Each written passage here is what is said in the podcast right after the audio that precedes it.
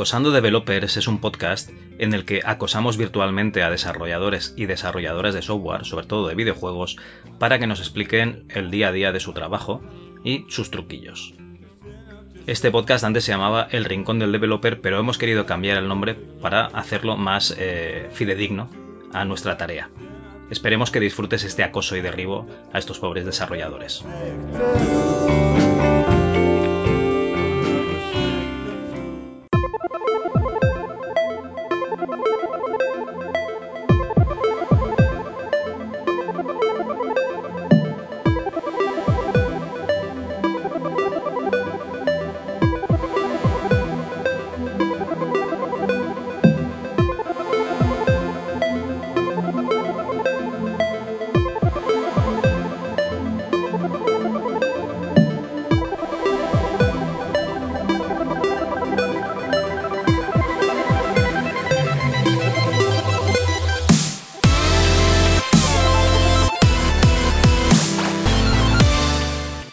Habéis escuchado la, intro habitual del Rincón del Developer. Lo que pasa es que estamos en un cambio de, nombre. Hemos intentado eh, ser fieles al espíritu de este programa y a partir de ahora el Rincón del Developer pasa a llamarse Acosando Developers. Y es que es lo que hacemos en realidad. O sea, vemos una cosa que nos gusta por Twitter o por una página web y, vamos detrás de, esos pobres de desarrolladores que ya, ya tienen bastante con su vida normal, ¿no? Y además hacer sus, sus proyectos o en el trabajo o fuera del trabajo como para encima mm, que les den por saco, ¿no? Los, los podcasters de turno. Pero bueno, oye, eh, nosotros queremos saber cómo se hacen los juegos y para eso pues hacemos el trabajo de acosar developers. Eh, no estoy solo aquí, está conmigo, como no puede ser de otra manera, David Skywalker. Hola, muy buenas, Hola. buenas, Cal. Bueno, intentamos por lo menos eh, seguir un poco la escena, el desarrollo y tal, y sobre todo los proyectos que nos llaman la atención, pues está un poquito a ver si podemos hablar con ellos. Claro que sí, no, no, simplemente como tú eres desarrollador, ¿vale? Yo soy desarrollador frustrado, entonces a mí lo que me gusta es rodearme de gente que sí que triunfa, ¿no? En el mundo del desarrollo y por eso hacemos este programa, básicamente. Y tú tienes ventaja, David, porque eh, yo no lo sabía, pero tú ya conocías a la persona que tenemos hoy aquí, que es ni más ni menos que José María Meléndez, José de Postmodern Adventures. Hola, José, ¿qué tal? Hola, buenas noches, David y Cal. Pues mira, encantado de estar aquí en el podcast al fin, ¿no? Al fin, después de tanto tiempo acosándome. Sí, sí, la verdad. O sea, el podcast se tendría que llamar así. No, pero es un acoso de buen rollo. Me gusta, me gusta ese tipo de acoso. mejor, que, mejor que no que te esté esperando a la salida del cajero, ¿no? Por ejemplo. exacto, exacto. Bueno, bueno, eh, sí, a ver, explicando, la verdad es que. Explicarnos esta relación, sí, sí. Sí, eso es. Yo no, yo no me he enterado hasta hace cinco minutos que, que, hablando un poquillo de cada uno de lo que habíamos hecho, pues mm, nos contaba que, que bueno, yo antiguamente tenía tanto una web como un canal de, de Abandonware y tal. Y se ve que un día, ¿no? Entraste a, a preguntas por algún juego. Exacto, el King Quest 5, sí, sí, que estaba, vamos, no se podía comprar, no se podía encontrar ninguna página de Abandon y, y, lo tenías tú y me lo pasaste. Yo me acuerdo que eran 15 megas por el DRC. Vamos. Claro, pues te lo pasaría con mi modem 14400 ya.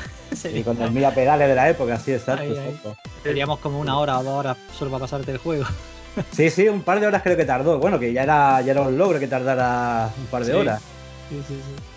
Mola. Hombre, mejor eso que hacer el viaje a posta con, el CD o con los disquetes, o sea que ya está bien.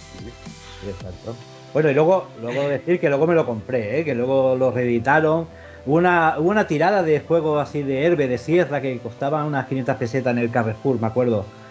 Y entonces me lo, me lo compré, o sea que la cosa, como la cosa ha prescrito ya, también, también lo hice de legal, ¿eh? Claro, es que. ¿Pero que era la, la, colección aquella de Kicks en disquete? ¿Era la que, la que salió reeditada? No, no, no, era, se ve que había un sobrante de, juegos de sierra, pero no me acuerdo que estaba el Larry 5, el Space Quest el 1, el. No, no, perdona, el 4, el 5, el Laura Bock y lo saldaron a 500 euros, pero era la edición en CD de Herbe. Sí, sí, 500 pelas. Hostia, muy bien, muy bien. Oye, tío, eh, la verdad es que así, así vale la pena. Esa edición normalmente en Wallapop no se ve, ve más la Kicks, aquella que hubo en kioscos, que además era la portada horrible, que te venía en rosa, amarillo, muy chillón, no, Kicks. Y, en medio, pues la portada original del juego. Y esa sí que se, se puede ver.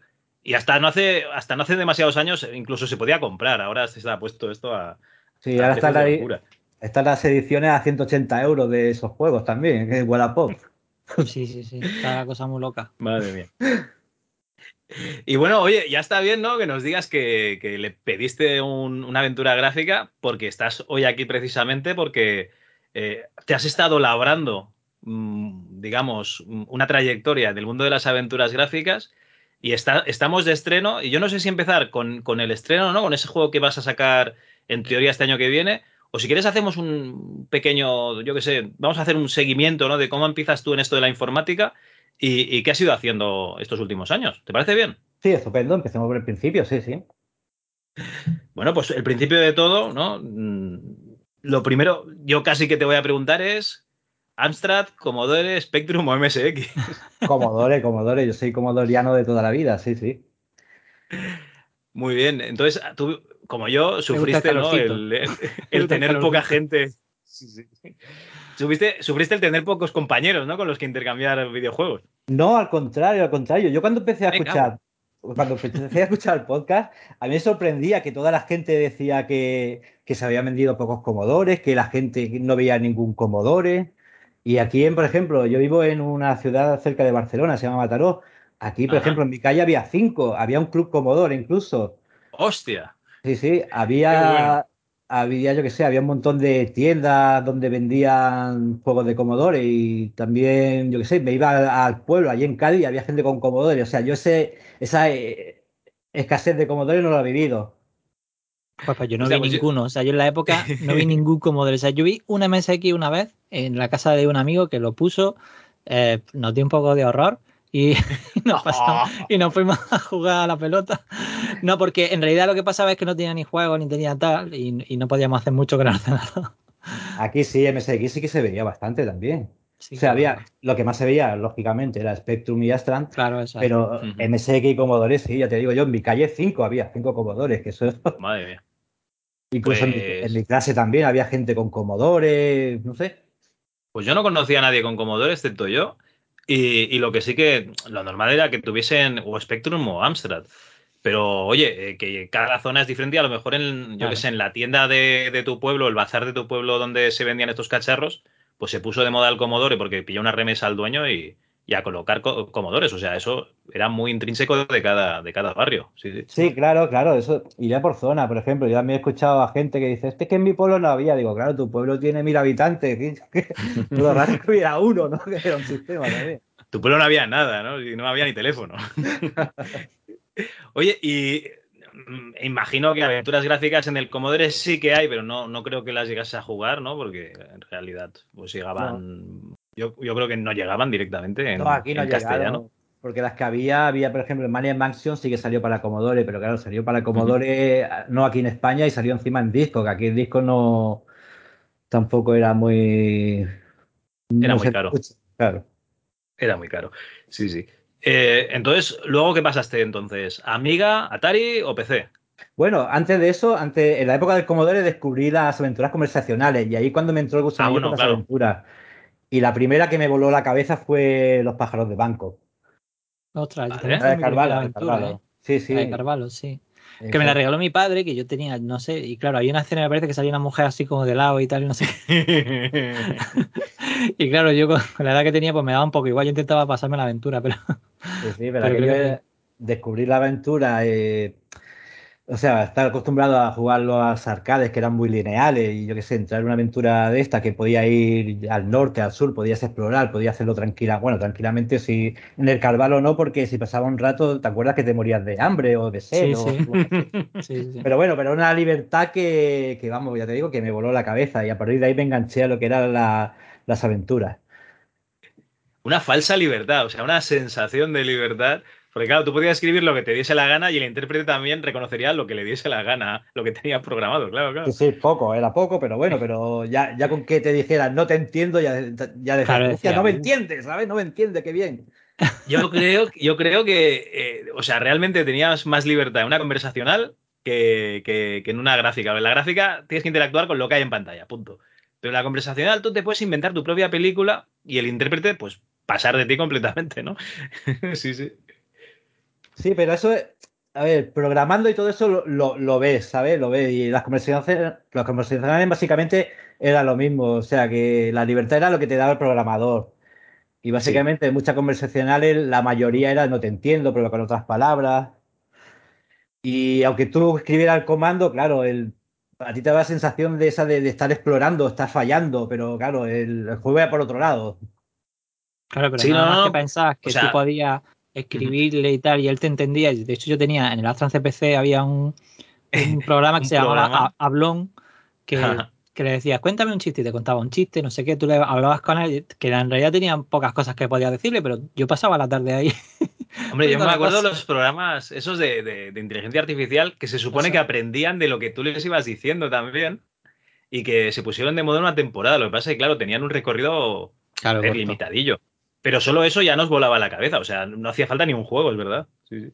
Sí, sí, o sea, yo me acuerdo de trastear con el Commodore con programas, yo que sé, tipo de quinielas, de horóscopo y todo eso, y para mí aquello era, vamos, esto es Cyberpunk. ¿ah? Claro, es que para un crío le pones todo eso, que era una novedad, claro, tú alucinas. ¿Y probaste Claro, alguna vez claro. hacer alguna aventura conversacional en aquella época? O sea, en, o sea, hacer una especie de, aunque fuera, elige tu propia aventura, alguna cosa de esa. sí, sí, hice un Elige tu propia aventura, sí, pero en Basic. Eso sí, pues, me pasó un poco Con sanidados a saco, ¿no? Y, Claro. y la fin. tenía, la tenía grabada en cinta y hace, bueno, cuando ya estamos hablando, hemos hablado antes de que me compré un Commodore de nuevo y Sí. esa cinta fue la primera que probé, digo, a ver si la puedo pasar a emulador o algo y nada, nada, estaba ya la cinta para el arrastre. Ah, ya. Bueno, y a lo mejor, y mejor que sea así, porque yo lo recuerdo que aquello era una maravilla, pero seguro que los juegos ahora es una mierda. El- Hombre, a ver, según la edad que tuvieses, a lo mejor, yo qué sé, el, el primer puzzle era si te ibas a comprar un helado de vainilla o uno de chocolate. O sea, que realmente, yo qué sé. Claro. nosotros estuvimos haciendo una aventura que era como conversacional, pero al final lo que hicimos fue que en la parte donde está el teclado numérico de los ordenadores de ahora, eh, pusimos ahí como los comandos, o sea, abrir, abrir puerta, pues era el 1, cerrar, no sé qué, pues el 2. Entonces los verbos estaban en los números y, y estaba basada en, la, en, la, en el nombre de la rosa. Bueno, no, el, el verano anterior nos habíamos pasado la Bahía del Crimen y el siguiente no teníamos nada que hacer y nos pusimos a hacer una aventura del libro. O Y la cosa es que nos quedamos sin memoria. O sea, estuvimos haciendo cosas y tal y no sabíamos que la memoria era finita y nosotros ahí metiendo cosas y cosas. Pero y- oye, hicisteis un protoscum, ¿sabes? Eso es. Eso es, pero claro, Eso en aquella época no sabíamos ni lo que estábamos haciendo. Tal. Pero bueno, Bueno, así se hacen las cosas y así se descubren las cosas Sí, sí, inconscientemente. sí, sí. Bueno, bueno. Oye, eh, ahora sí, o sea, estás con aventuras conversacionales, sería la, la entrada al mundo de la aventura. Y luego entiendo que sí que jugarías alguna aventura gráfica a un equipo un poquito más potente. Bueno, después del Commodore tuve una Mega Drive que le di, bueno, no mucho y, y tuve un impasse ahí de 5 o 6 años que no toqué ni consola ni ordenadores. Pero sí que estaba tanto de lo que se hacía, porque tenía amigos que tenía, por ejemplo, jugaban a la Ri 1, la versión VGA la vi en casa de un amigo, el Fate of Atlantis. Más tarde vi el Myst, el Curse of Monkey Island. O sea, sabía lo que se cocía, más o menos. Y luego ya en el 98 ya me compré un ordenador y lo primero que hice fue retomar el tema este de la aventura, ya con jugando a todo lo que había perdido, todo lo que era la abandonada, el Darkseid, todo lo de Sierra, por ejemplo, que no lo conocía apenas. Y, Ajá. sí, a, y a partir de ahí fue un flechazo, pero vamos, hasta ahora. yo me, yo me, eh, bueno, ya hace muchísimos años, pero bueno, me pillé un Apple II para jugar a las primeras aventuras de Roberta Williams, porque me dio un venazo también por las cosas de sierra y tal, y por investigar. Y en aquella época que ahí se podían comprar cosas y tal, me pillé un Apple II para, para jugar a las primeras aventuras conversacionales de Roberta Williams y al. A las High Res. Adventures. Sí, eso es. Mira, mira, arqueología pura hiciste. Sí, sí, sí. Es que me dio muy fuerte, Y- o sea, fue a Espera, espera. ¿Y qué, y, y qué tal? Pues bueno, pues eso, las primeras aventuras. Será difícil de, ¿En pero bueno. Mystery, en el Mystery House encontraste una fuente de luz o se te hacía de noche continuamente? Pues ya no me acuerdo. Tienes que Cal, tú- yo sé, hará 15 años de eso, o más quizás. Ah, vale, vale, vale. Vale, vale. Claro, es- hace Perdón. muchísimo tiempo. no me acuerdo. Claro, pero el Mystery House en la época que yo era, vamos, la, la octava La maravilla del mundo, claro. Claro, tenía, tenía imágenes, tío. Ya te digo, madre mía. Eh, realmente, o sea, lo petaron por, por, los gráficos, sí, sí. De hecho, nos, bueno, nos estuvimos leyendo el libro que hizo Ken Williams en el confinamiento y te va explicando sí. que su primo, ¿no? O, su primo, su sobrino, no me acuerdo, iba por las tiendas de, de, informática, que había una en cada ciudad, a repartir las cintas esas que llevaban eh, cremallera o zip, ¿vale? Que, o sea, eran bolsitas que dentro llevaba un manualillo, que era una fotocopia, con, la, con el disquete y los iba repartiendo por, la, por las tiendas y a, y a, recaudar el dinero. O sea, era como el proxeneta de la cinta, ¿sabes? Sí, bueno, de los disquetes. Y se hicieron de oro de esa manera, ¿eh? Sí. Sí, sí. Pero claro, aquello era un territorio virgen. Antes, allí en esa época no había nada, no había nada. Y claro, y quien fuera el primero el que se llevaba el gato al agua. Sí, no, no, la verdad es que ahí, ahí Roberta estuvo muy acertada. En lugar de que hiciesen informática no convencional, digamos, hicieron esto y estuvo muy acertada, sí, sí. Oye, eh, además de jugar a todas estas aventuras, tú has eh, coqueteado, ¿no? Con el mundo profesional antes de, de meterte en tus desarrollos personales. Sí, sí, hace ya bastante años con Alcachofa Soft, sí, sí. Eh, con Alcachofa Soft, que debe ser la, la, segunda empresa comercial en sacar una aventura gráfica española, ¿no? La primera Péndulo, la segunda Alcachofa y la tercera supongo será Revistronic. Sí, según me contó Emilio de Paz, aquello, aquello era una carrera contra el reloj, porque tanto el Igor como el Drácula se hicieron básicamente paralelamente. Y entonces ellos fueron los primeros, sí, sí, pero Drácula estaba ya ahí a ver quién llegaba antes. Sí, sí. Hay una aventura del 94, pasa que es un poco de trampa, ¿no? Porque está hecho, me parece que como una especie de basic, ¿no? Y no tiene. O sea, el personaje no se mueve por pantalla, que es de Bass Software, que se llama el, el principio del fin, si no me equivoco. Uh -huh, y, verdad, y, va de. Sí, sí. Vale, o sea, es un rollo Igor, ¿no? Que tienes que ir a, a, pasar unos exámenes y tal. Y también es del 94, o sea, eh, la aventura, la primera aventura española, yo, yo, no sé decirte cuál es, pero la comercial sí, la comercial es, es Igor, objetivo Uico Cajonia. Y tú estuviste con la competencia, ¿no? Con esa gente que se metía con, con péndulo. Sí, que, que, yo recuerde se llevaban bien, ¿eh? Había buen rollo. Sí, sí. Emilio dice que se llevaban bien, sí. Sí, sí. Lo que pasa es eso, que o sea, se tiraban las pollitas, que eran muy divertidas. En el. ¿Cómo era? En el Drácula hay un péndulo, como en el pozo y el péndulo, y me parece que el protagonista dice: Yo soy más de alcachofas. Uh -huh. Y en el. En uno de Revistronic, en uno de estos del oeste, ah, que no me acuerdo el nombre. Hay un. Sí, el western, el western, el que pisa una alcachofa. Eso, dice. Ah, alcachofa. alcachofa. Como si estuviera pisando una mierda, vamos. Exacto. Sí, sí. El, el fue bueno. poco... No, no, fue bueno. Yo me partí mucho con ese. Muy, muy, muy buen chiste, sí, sí. Hostia. En fin, que bueno, que había ahí, digamos, sana competencia, ¿no? Sí, porque me han contado, sí. Yo, yo eso no lo viví, claro. Yo estaba, yo no formaba parte de la cachofa, yo era freelance, digamos. Ajá. Y estuve con ellos diseñando. Al principio empecé escribiendo los manuales de. Me acuerdo que eran dos vaqueros chapuceros y terror, espanto y pavor. Vale. Luego lo del escarabajo Cleopatra y Misión Moscú, y de ahí ya esta gente ya estaba harta de los mortadelos, porque era un mortadelo por año, y ellos, y ellos incluso cuando empezaron el primer mortadelo, bueno, el sulfato no, el otro, el dos vaqueros chapuceros, ya, ya tenía en mente de ave.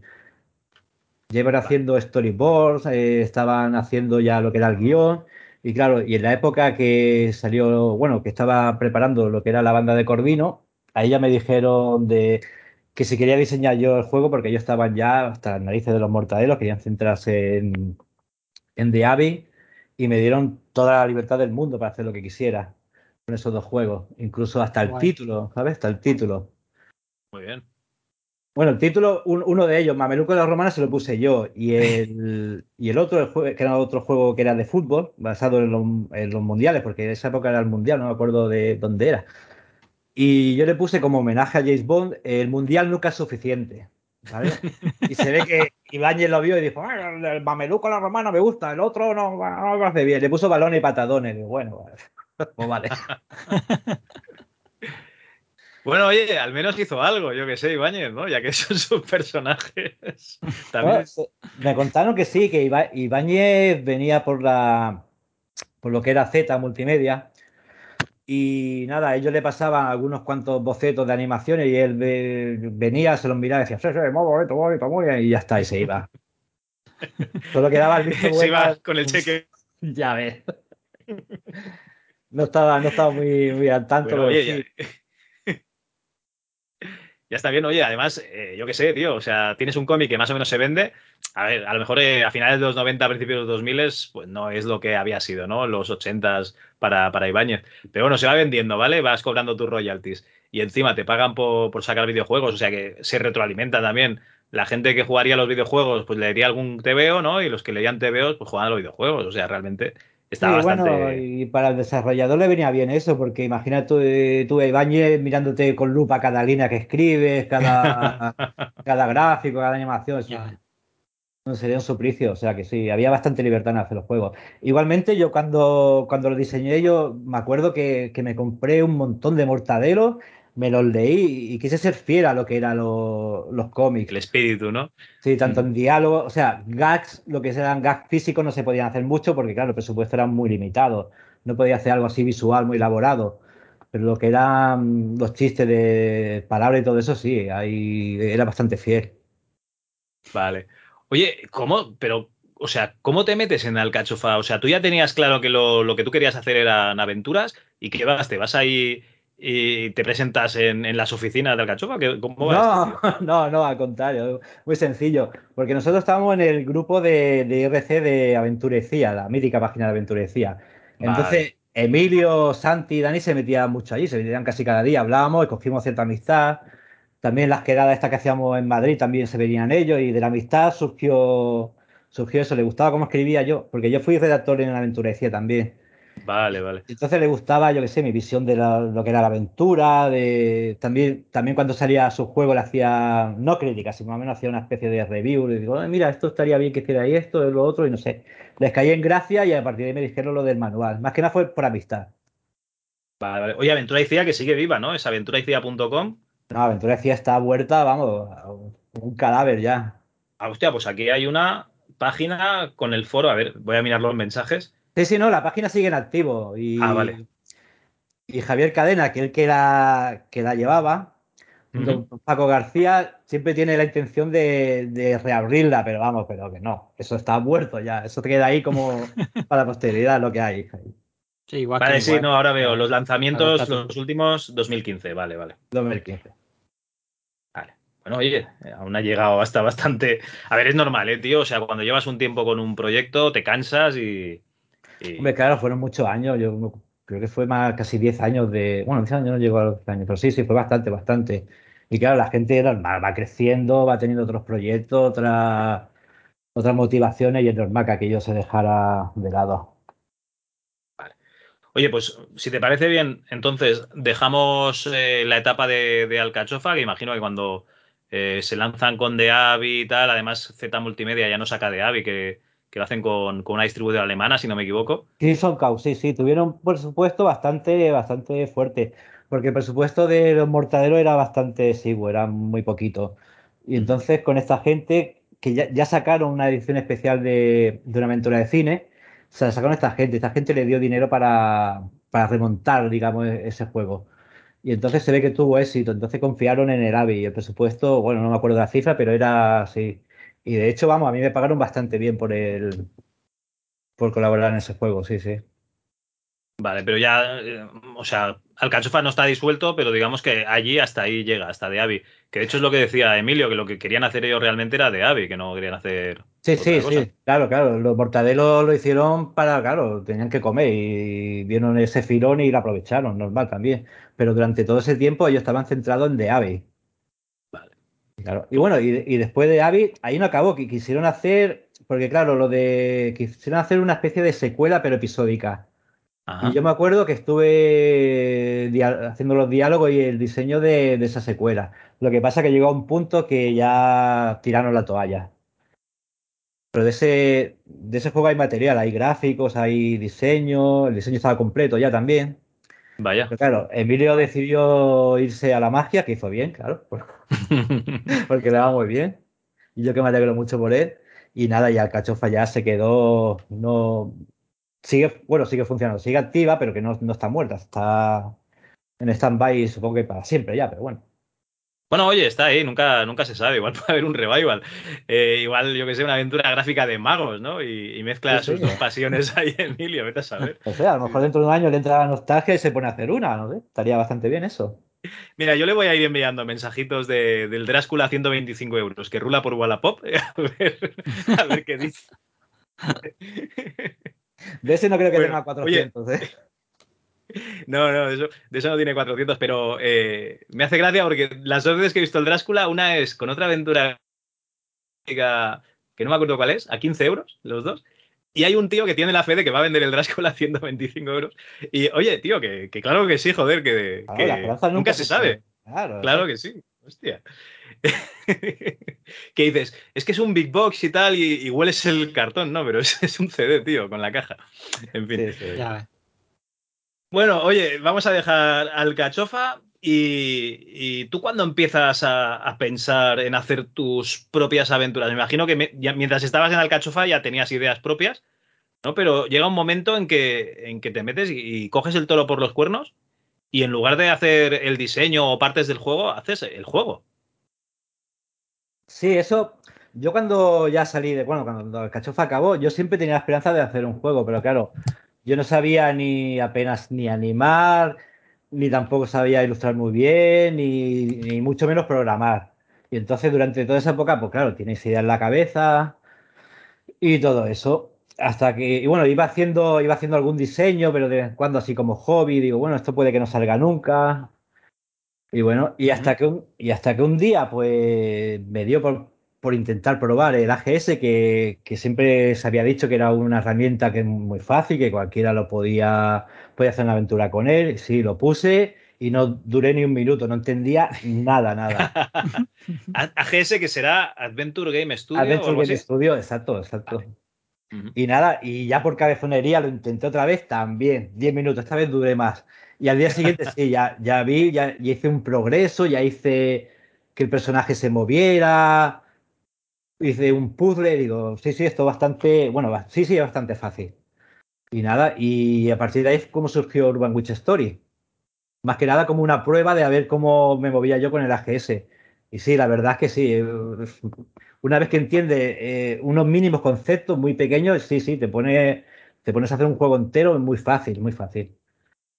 Sí, o sea, realmente el AGS es como una especie de interfaz que lo bueno que tiene es que eh, no tienes que saber programación para, para te, te deja diseñar de forma eh, con clic y tal, ¿no? Como tienes tus habitaciones, las habitaciones las puedes poner decorados, personajes, objetos, ¿no? Sí, exacto, es muy visual, tiene una parte muy visual y otra parte de código. Pero claro, las partes de código son sencillísimas. Si quieres que un personaje ande, le dices player.walk y le da las coordenadas. Y, y a partir de, de, cuatro, cuatro o cinco órdenes que te sepas, unas, un par de variables y haces tú las cosas, las haces con, con lógica, digamos y a partir de ahí hace un juego entero. Es, es, muy, muy sencillo. Por eso es que si alguien está pensando que si tiene las capacidades de, de, de, de hacer pixel art o, o, o, todo, pero le falla lo que es la programación, si se quiere meter con el AGS, vamos, pueden hacer un juego, pero, pero en minutos, vamos.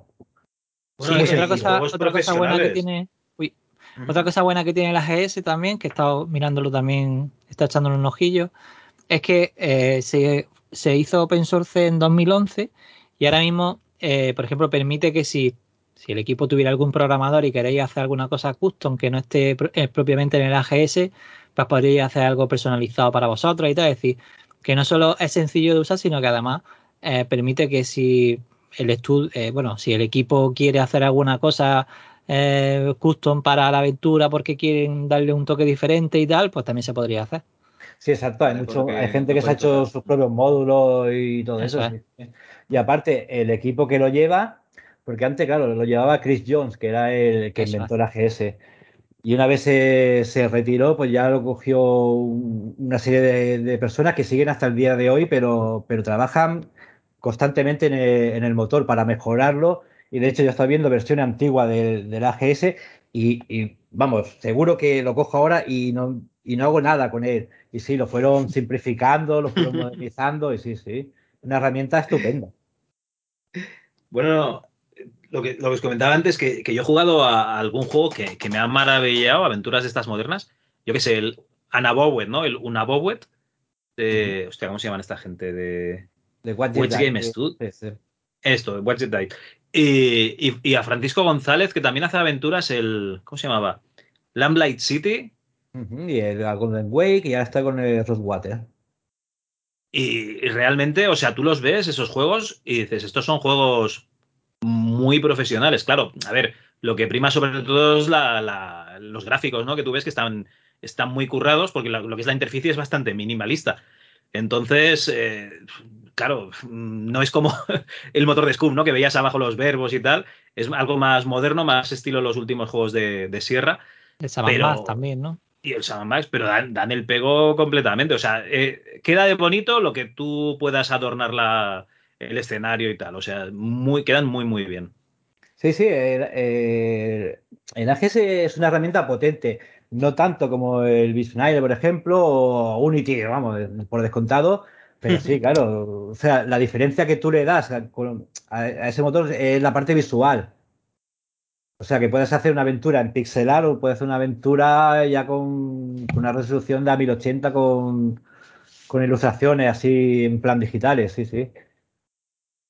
Pues, oye, ya que, ya que nos has sacado el, el motor, el, el AGS, eh, realmente, ¿cuánto tiempo puedes tardar en, en, eh, pasar escenarios?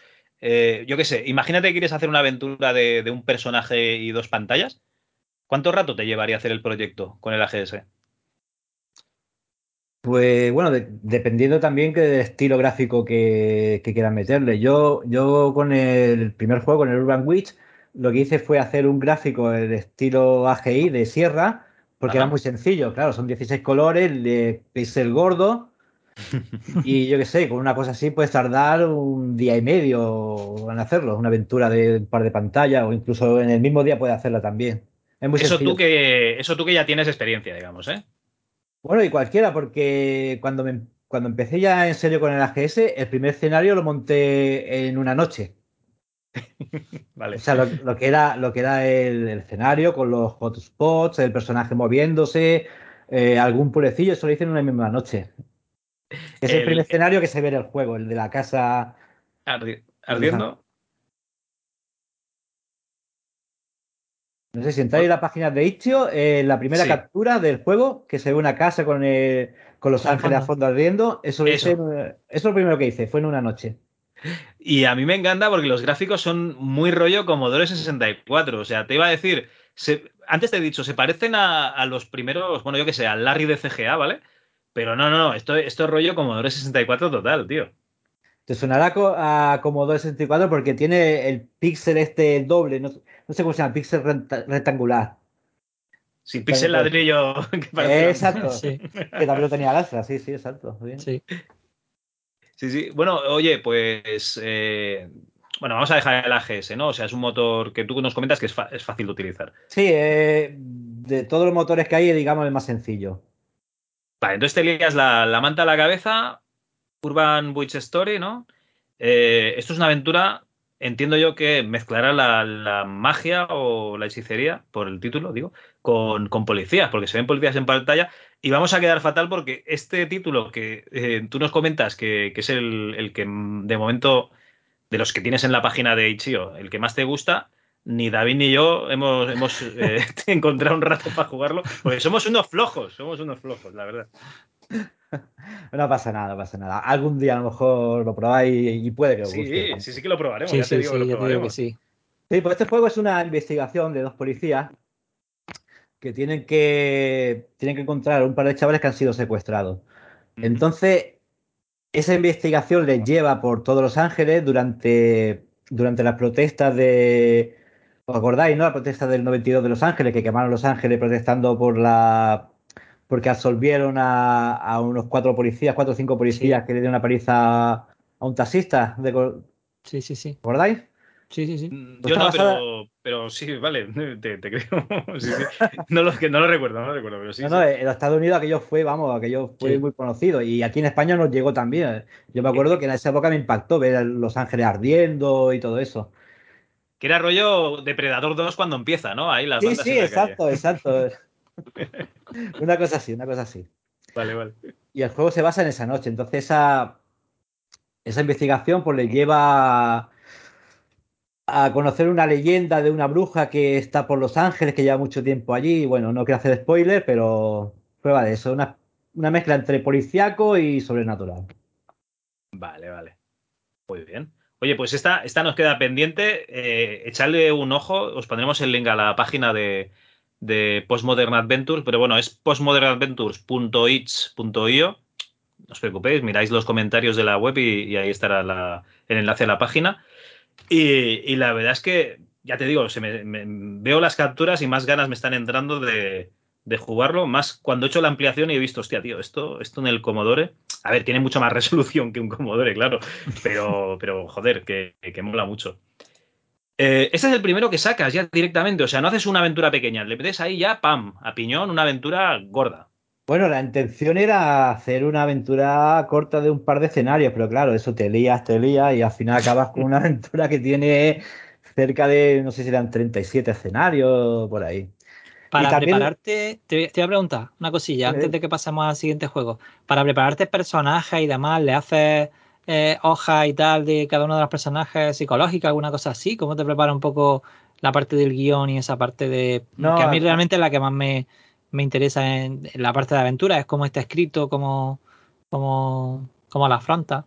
No, al contrario, no, no preparo nada, simplemente me meto en el motor y lo escribo directamente. Claro, previamente ya, yo que sé, trabajando vas pensando, hostia, pues quiero que este personaje así, este personaje sea así, quiero que pase un puzzle aquí. O sea, yo siempre, siempre voy por delante de lo que estoy escribiendo, pero básicamente todo lo meto en el motor directamente, no... Lo tienes un poco todo en la cabeza, ¿no? Claro, o sea, sería redundante escribir lo que tengo ya en la cabeza. Sí, sí.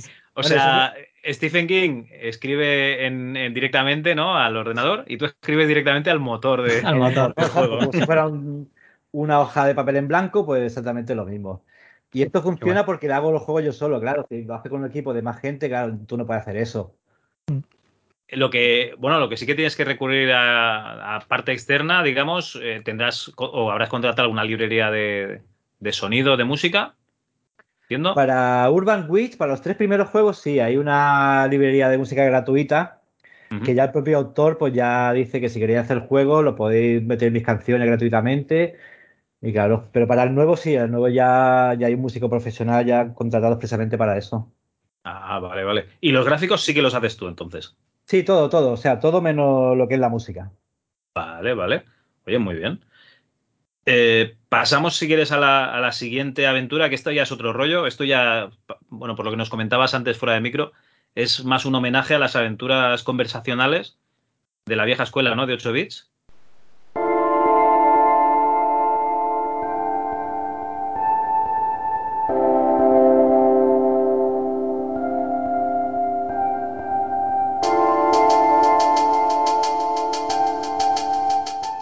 Eh, que es Dead Dimension. Dead Dimension, sí. Que digamos que es el patito feo de Postmodern. Pues es un juego que, que, lo ha jugado muy poca gente, que lo entiendo también, porque. Mira, si tú le dices, si tú le dices a, a Ricardo Ollón, eh, que lo tuvimos aquí, bueno, lo tuvimos en el MS2 Club, hablándonos de Rescate 2019, si sí, tú le hablas de las. Eh, vale, pues si tú le hablas de las descargas que has tenido, Ricardo dirá, no te quejes, no te, pero ni, ni, ni, se te ocurra quejarte. Fíjate lo que te va a decir, ¿eh? sí, bueno, pero también, también es el juego que menos feedback he tenido. Me claro, Muy... juega menos gente, claro. No. Claro, juega menos gente. Yo sé que a Sergio Márquez del podcast Point, and Click sí que le, fascinó el juego y me lo hizo saber, sí, sí. Digo, Ajá. hostia, pues digo, por es el único, el único, no persona que me ha hablado del juego. y por lo menos fue positivo. Pero sí, pero, o sea, ya, cuando lo hice ya sabía que no, que no era plato de, buen gusto para todos. Ya más que nada por la estética, por porque también es una aventura muy corta y, o sea, no, es para todos los públicos. Yo estoy muy orgulloso de ella y me encanta que esté ahí, pero reconozco que, que no llama la atención como puede llamar Billy Masters o Urban Witch. Vale, digamos que si yo estoy ahí que no sé, no sé qué hacer, si me lo descargo o no, eh, ¿cómo me lo venderías? O sea, ¿qué me voy a encontrar aquí? Bueno, pues una aventura de, de, ciencia ficción, que yo llamo ciencia ficción, más o menos lo que se hacía en ordenador eh, por, el, por los el 89, el 90, aquella ciencia ficción que, que era muy deudora de la época. Yo que sé, con juegos como, como Time Quest, por ejemplo, de Legend. Una cosa así, con una estética rollo, lo hemos hablado antes, que os, os parecía un juego de horror soft, ¿no? El Elvira, Sí. ¿verdad? Y Sí, sobre una- todo el. Ujú. Sí, sí. Es una aventurita de, de un preso que lo mandan a, obligatoriamente a ser conejillo de India de un experimento que trata de, de conectar la, nuestra realidad con otra dimensión. Vale. entonces algo ha salido mal y mandan a los presos a reparar, lo digamos, el portal de la otra dimensión. Y entonces allí, en esa dimensión, pues es como la nuestra, pero ha ocurrido algo raro. Y hay una paradoja, hay una paradoja que, que, bueno, tampoco la quiero explicar porque es el No, no, no, claro. del juego. No, no, no. Sí. Hay una paradoja de, de los, de los humanos que se han llevado a esa dimensión. Entonces esa dimensión ha acabado, como ha acabado, por culpa de ese viaje en el tiempo. Vale. Oye, pues me lo estás vendiendo bastante bien. ¿eh? Sí, a mí también. Sí, ya te digo, si la gente, la gente que lo ha jugado le ha gustado, le ha gustado lo que es la historia y todo eso. Y aparte lo hice para que fuera jugado en media horita. O sea, si tenéis media horita, os la acabáis. Es ponerse y nada, tiene muy poco escenario. Pero bueno, pero es cortito, pero, pero bastante intenso. A mí, a mí, a mí me gusta mucho este juego. Y el engine que usaste no Eh, era AGS, ¿no? Sí, sí, no, sí, no, sigue siendo AGS. sí, no sé tocar otra cosa. solo AGS. No, pues no parece, o sea, quiero decir que no- pare- o sea, es bastante configurable porque no tiene nada que ver la estética de la aventura anterior a esta. Claro, por, por eso lo que hablamos antes, que el AGS más que nada es una herramienta. Y la diferencia, para que no se note que este, por ejemplo, este. Porque hay ciertos juegos de AGS que sí se parecen unos a los otros, más que nada por la configuración del inventario. Eh, y bueno, y un montón de cosas más. Pero claro, es tan configurable que tú puedes hacer incluso una conversacional. Hay gente que ha hecho una conversacional con el AGS, por ejemplo. O sea, puedes meter entrada de teclado. Sí, sí, puedes meterlo, claro. Y yo ahí no lo hice en este juego porque no. Mis conocimientos no son tan, tan extensos como para meter eso, pero la intención primera era esa, meter un, meter un parse de texto. Claro, es que, o sea, huele, luce y sabe a conversacional. Lo que pasa es que, Sí. claro, con, con ratón, sí, sí. Sí, es mi intento de hacer una conversacional, pero moderna- modernizándola un poco como si la hubiera, se hubiera modernizado en el 90. Vale. Digamos que cuando eh, Aventuras A de, de tiró la toalla, ¿no? Ahí arrancó Dead Dimension, por ejemplo. Sí, se puede ubicar en esa época, sí, por ejemplo, sí. Si hubieran seguido, yo qué sé, eh, eh, los 90, a lo mejor hubiera hecho algo parecido a esto, supongo. Mira, tío, eh, yo es que siempre lo digo, ¿no? Eh, el Elvira, eh, el Waxbox, todo esto, lo, lo dicen que es un, un juego de rol. Lo primero, no, no es un juego de rol, es una aventura, ¿vale? Lo segundo, es una aventura conversacional con el motor hipertrofiado para, para que pille gráficos y animaciones. O sea, realmente es vista, sub- o sea, en primera persona, inmersiva totalmente, ¿no? Ves alguna cosa que se mueve por el escenario, pero realmente no es. O sea, es un, motor mm, de aventura conversacional que le han vitaminado tanto que pueden meterle un GUI más extenso, unas animaciones y tal, pero que, que si le quitas todo eso, te sigue quedando una, una conversacional, tío. O sea, realmente el, lo único. Es que me jode, ¿no? Porque además lo hablé esto con, con Juanjo.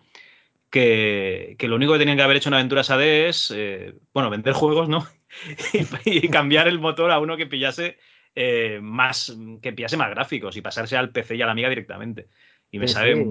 muy mal, muy mal, pero claro, es que no, no se hizo esta adaptación. Y yo entiendo, ¿eh? que se habían gastado mucha pasta en el motor este, el inglés allí viviendo a pan y cuchillo, ¿no? Y tal. Y, Sí, tenía, tenía todo en contra para haber seguido. Sí, es una pena, una pena. Su intento fue un poco la aventura espacial, que con aquello de, de esa pequeña, ¿no? Le hicieron una especie de interfaz de, de verbos sencillos y tal, y no sé qué, y luego minimizaron las palabras con los, los acrónimos esos extraños del. Saca el Jacobo del. del Ya, no pero sé de- qué. ¿sabes lo que pasa? Estás con acordáis un- de la aventura espacial. Sí, pero estás con un motor de 8 bits y, y- y tenías súper limitaciones. Yo me acuerdo que, que- que Juanjo decía, coño, es que eh, lo que te pasó a ti con el Commodore, que no te cabía el texto. Eh, Claro. Tengo que de aquí que describir en el, en el juego de, de 16 bits y puedo poner lo que quiera, la descripción del mar. Y, y en, en 8 bits tuve que poner es salada, ¿me entiendes? es que no le cabía nada. Eh, en fin, bueno. Eh, Dead Dimension, muy bien, me, me la has vendido, tío. Muy bien, me alegro, me alegro. A ver si consigo un jugador más. Eso, eso. Bueno, No, por lo el menos que- tienes dos. claro, claro, aquí tienes como mínimo dos. Ay, y y los que estén escuchando esto, que serán tres o cuatro sí. más, o sea, que no te preocupes. No, ya os digo, a mí personalmente la estética me ha, me ha llamado un montón. De hecho, lo que pasa es que a mí el, el Billy Master, que es el que vamos a hablar ahora, pues cuando ha sido el primero que he hecho clic y he visto la estética eh, de Maniac Mansion y entonces pues ya me he quedado aquí. Pero es verdad que, que este, por ejemplo, me recuerda mucho a la, a la aventura esta que hizo, ¿cómo se llama? El Pope, ¿cómo se llama el de Piper Please? Que hizo una especie de aventura en un barco también que era en, Ah, en plan el- CGA así. Sí, de. Hostia. Sí. Eh, Era el nombre del barco, pero no me acuerdo. Sí. Sí, el Obra Obradín o algo así, Obradín. Eso. Sí, Obradín, sí. Pues tiene un poquito ahí, o sea, eh, em, como es así en blanco y negro, con grises y tal, y marrones y tal, eh, con degradados, tiene, o sea, llama un poco por ahí. O sea, yo creo que también la gente le puede echar un ojo si le gustó el Obradín y no le importa ese tipo de, de gráficos y tal, y un poco la historia es lo que les mola, yo creo que tiene muy buena pinta. Obradín era- el Obradín, ¿eh? El era un engine que tú te, te movías en ese entorno, ¿no? Claro, pero es que ese, ese hombre, vamos, ese hombre es Dios. Ah, vale. vale, vale. No, no, o sea, entiendo, eh, entiendo lo que quieres decir, la estética sí, ¿vale? esa, pero esa, yo voy a la estética. Que no Bueno, nos oye. David, que- gracias por la comparación, ¿eh? No, porque es verdad, porque me, ha- me ha recordado muchísimo a Lobradín. O sea, el, eh, un poco el estilo. Evidentemente, eh, en, en el momento que hiciste la aventura, pues no, no- seguramente no, no estaba, no estaba ni. No sé cuándo la sacaste. Esto es bastante por, eh, anterior, ¿no? Pues mira, saqué el Urban Witch, me acuerdo que lo saqué un día de hace el 6 de enero de- del- del año pasado, del 2020. Ah, bueno. Dead Dimension lo saqué creo que fue en marzo y Billy Masters fue en junio. Joder, tío. Pim qué pam, nivel. tío, a, a tres juegos por año. Madre Eso te iba a decir, o sea, qué nivel. Claro, es que lleva tanto tiempo queriendo hacer aventura gráfica, claro, y en cuanto y en cuanto pude hacerla fue aquello fue, vamos, como la cena esa de Scary Movie cuando el Virgen ya ¿Os acordáis, no? Que le sale todo lo que tenía Exacto, retenido. Exacto. Madre mía, tío. Vaya, vaya, flash me de acaba de dar. aventuras. Vaya flash me acaba. Hostia, eh, yo no le pongo Scary Movie a mis hijos precisamente por esa escena. Esa escena, ¿no? Bueno, eh, la siguiente aventura es lo, es lo que comenta David. O sea, yo vi capturas y dije, hostia puta, esto es el Maniac Mansion. O el, bueno, Sí, el es- la que- es lo que llama la atención del juego, sí, sí. Y es Billy Masters Was Right.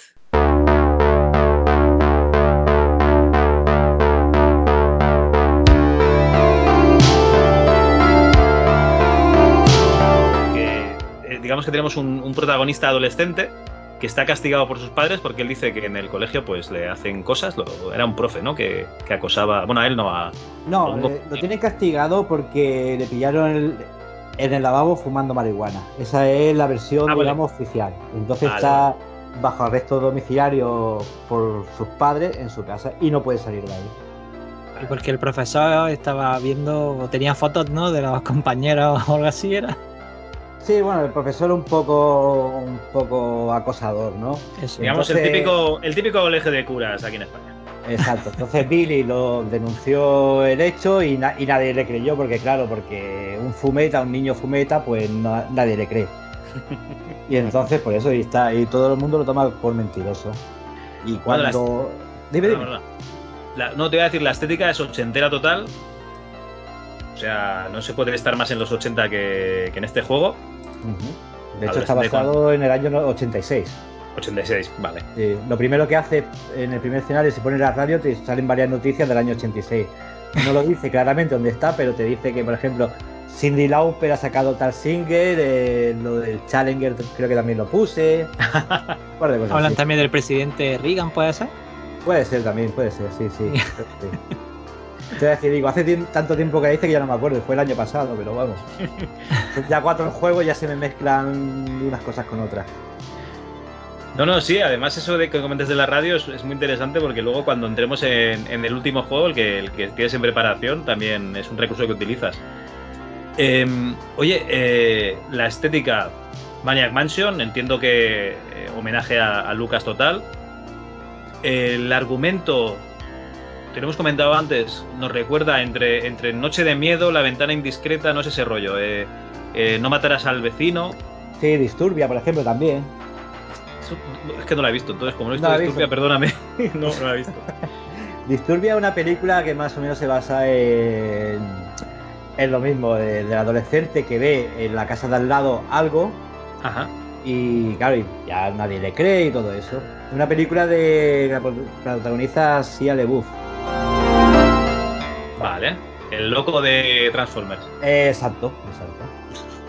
Una película muy chula, ¿eh? está, muy bien, está, bastante Es que no sé si esta es la que yo he visto o es otra. Estoy mirando a ver si. No, yo esta no la he visto. No, no. Me sonaba una de. Bueno, no, no, me va a salir, un italiano. Pero no. Sí, tú dices la otra, la de. La que sale la. Joder, la de laberinto, la. Ah. Es que no me sale, entonces prefiero, prefiero callarme. Sí, no, no, sí sé cuál dices. Sí. Eh, además es que acaba igual. Es, eh, o sea, es una, es una palabra y tal, pero no, no. Sí, esa es. Pero no me sale.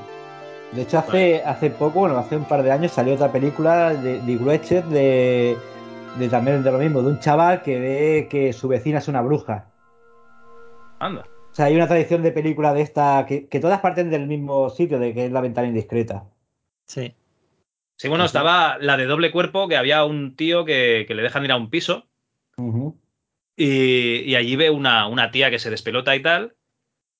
Y, luego, eh, otro día, vuelve a mirar ese piso y ve cómo asesinan a la chica. Y, va de ese rollo también, que, lo ha visto y tal, pero, pero nadie le cree. Bueno, si esto es Brian De Palma haciendo la ventana indiscreta. Correcto. Bueno, y de hecho, doble cuerpo tiene mucho que ver con la aventura que estoy haciendo, pero eso lo, hablamos luego. Es una de, las máximas influencias de, del juego nuevo, doble cuerpo. Anda.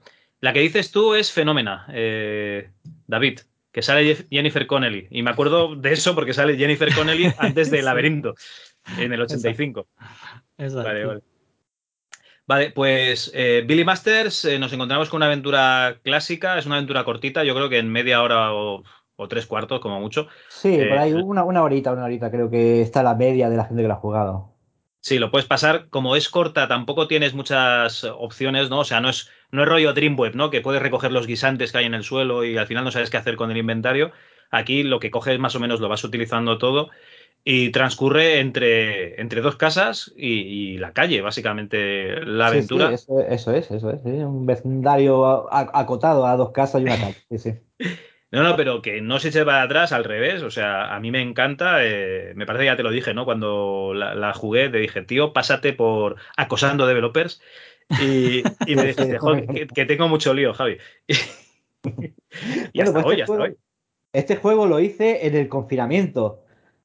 Yo me acuerdo que, un domingo ya se acabó el trabajo, porque claro, estaba trabajando en un sitio y dijeron, hostia, pues ya, mira, con, esto van a poner el confinamiento y nada. Y no sabía cuánto tiempo iba a estar. Digo, pues mira, pues voy a aprovechar a ver si soy capaz de hacer una aventura corta en, el tiempo que se hubo el confinamiento. Y claro, y, yo quería que iba a tener mucho tiempo libre y con una niña pequeña, mi mujer trabajando en el hospital que es enfermera. Mal, pues mal poco tiempo. Pero bueno, pero aún así le metí caña y logré acabarla en, un par de meses. Oh, pues tiene mucho mérito, tío, porque solo, solo con los gráficos. Bueno, yo con una pantalla tendría para dos meses. A lo mejor te dibujo una de las pantallas. bueno, pero es que opté, opté por, el, por el estilo este de Panian Mansion porque era sencillo de hacer. O sea, si lo hago como los gráficos, que mi estilo es el de Nightmare Frames, más detallado, más, un poquito más puntilloso, y si lo llego a hacer con eso, pues no, acabaría nunca, casi. Y bueno, y también viene de, cuando, cuando vi por primera vez el Mario Maxio, que fue por el, como he dicho antes, por el 98. Y en esa época, yo que sé, ya estaba jugando, por ejemplo, al Quake 2, al Heretic 2, por ejemplo. Pero ver por primera vez la pantalla, la primera pantalla, con aquella, con la luna, con los, con los grillos sonando con el speaker, aquello de lo más inmersivo que había visto nunca. Hostia, pues mira que normalmente la gente que no ha jugado al Maniac Mansion y se lo pone después de haber jugado pues, al Day of the Tentacle, a los Fate of Atlantis y tal, dicen, pero qué puta mierda. O sea, a mí me ha pasado incluso con, con Logarán, que me dice, joder, es que el Maniac Mansion a la que has jugado a los otros es una porquería. Sí, dice. Pero, sí, no, no, bueno, a ver, mucha, mucha gente. A mí es de los que más me gusta, ¿eh? o sea, yo Para mí, mis preferidas son el Maniac Mansion por, por la cantidad de finales de que. O sea, me parece una locura de diseño. Se me le, parece se le fue la espectacular. olla. Se le Sí, sí, sí. mucho la olla. Y, y luego el Bueno. Fire Atlantis, que es mi otra favorita. Pero el Mania Mansion, a ver, porquería, ¿no? Lo que pasa que, bueno, también fue la primera aventura de esta gente y el diseño tampoco es todo lo amigable que, que- que fue después. O sea, tiene bastantes, bastantes puntos que no, que lo coge hoy en día queda muy desfasado también. Pero, a ver. mm, amigable te refieres a que hay algún camino muerto y, y que puedes morir, pero lo de que puedes morir, más o menos ya, ya va sobre aviso. O sea, Sí, si no, vacías no. la piscina, No, ya sabes que, que- que hay un reactor nuclear ahí, pues ya sabes que pues, va a pasar cosas malas. pero no se trata de eso. Creo que el mayor problema que tiene Mania Mansion es la ausencia de pistas. Vale. Bueno, Que- a ver, ausencia de pistas. Es que estaban los Phillies, que te venía con el póster y tal, y además eh, era la época en la que llamabas a, a las casas para, para pedir pistas, o sea...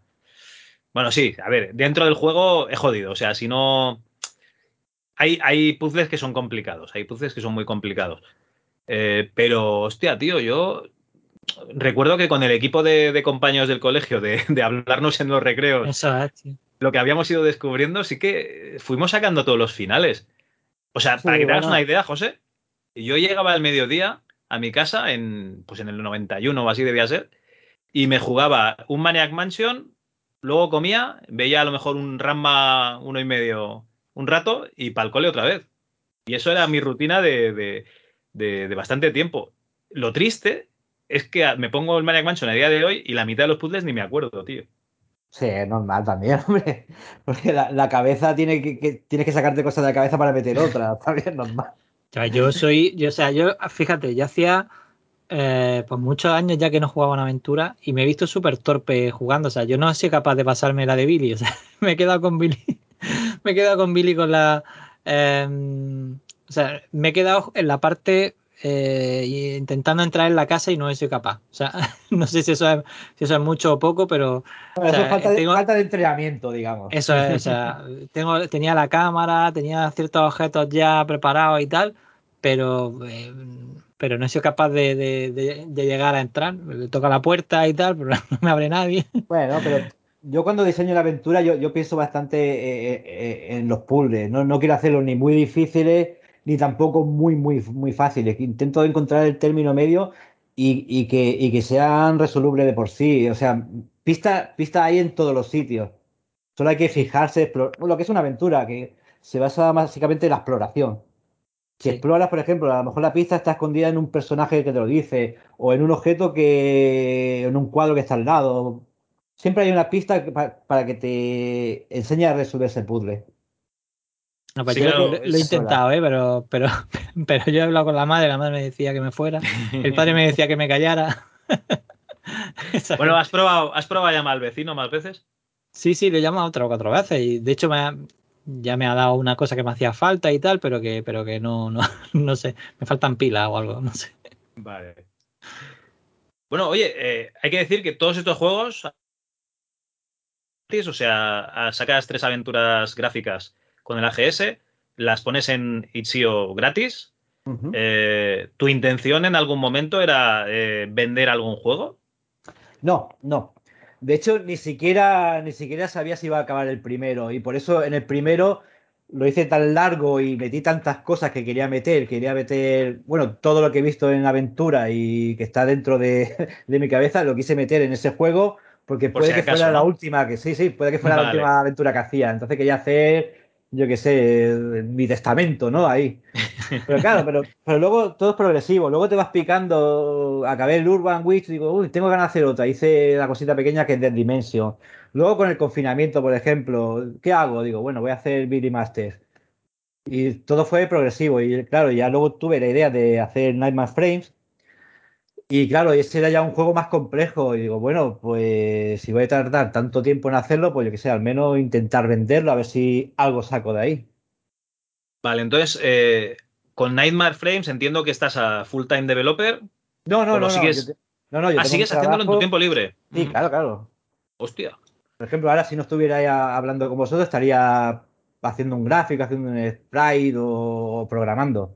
Y eso, queridos oyentes, es por lo que muchos desarrolladores no quieren hablar con nosotros, porque podrían estar haciendo algo mucho mejor, claro que sí. Mucho más útil. Claro. claro. O sea, si tu, tuviera, yo qué sé, si tuviera ocho horas libres al día, vamos, en Arme Frame habría salido, yo qué sé, el año pasado a lo mejor. Pero claro, aquí, yo qué sé, muchas veces me, me, levanto una horita antes para poder programar una cosita o, yo que sé, me quedo despierto hasta, yo que sé, hasta, bueno, ya, ya no aguanto mucho tanto despierto, ¿no? Pero me quedo, yo que sé, hasta la una y media o las dos intentando, darle caña a esto, sí, sí, en el tiempo libre se hace estas cosas. Si no, no la hace. Te quería preguntar, eh, he visto que, bueno, no sé si, es, si a propósito entiendo que sí. Eh, lo que pasa es que no le llamas Chuk. Veo que mm, siempre hay una planta por algún lado que puedes mirarla. O sea, no, normalmente en las aventuras de Lucas eh, la, planta se llamaba Chuck porque era la planta que tenían allí en el estudio, me parece que era algo así, no me acuerdo muy bien de la historia. Porque les, eh, algún productor les dijo que tenían que llamar a algún personaje de la aventura Chuck porque Chuck molaba.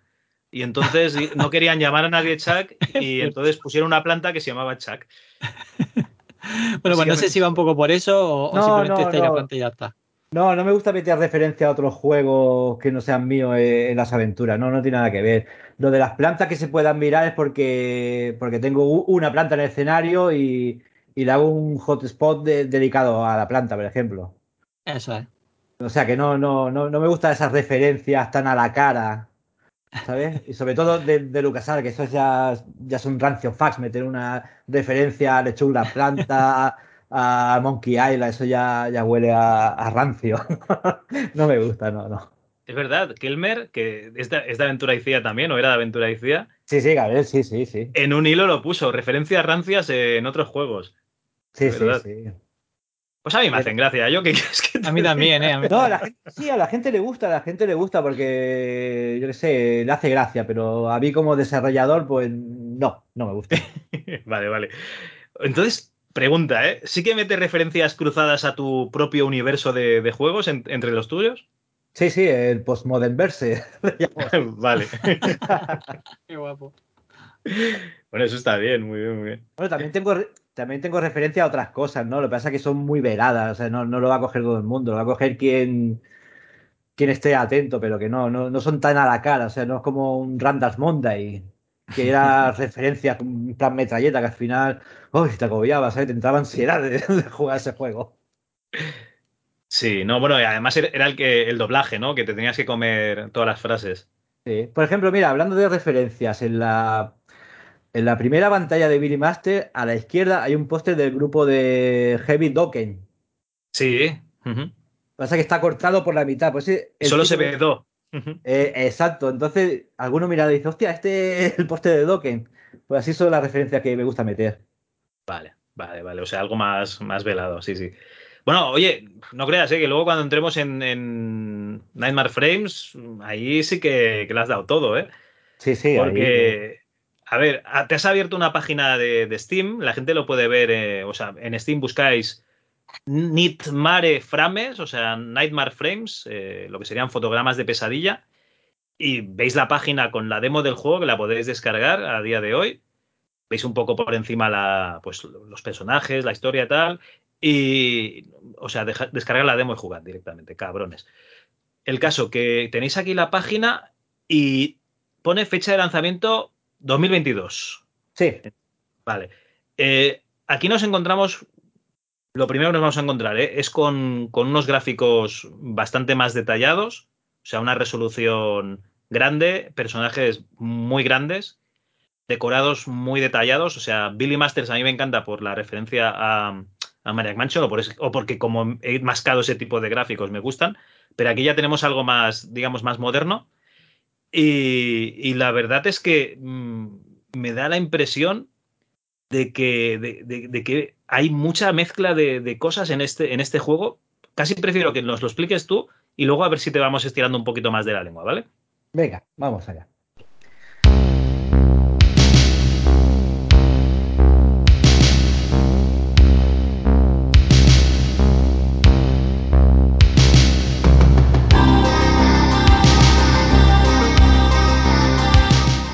A ver, el juego es un eh, trata sobre un guionista de slasher que estaba pintando en el año 85 Entonces es un guionista de, este tipo de películas y él es muy bueno.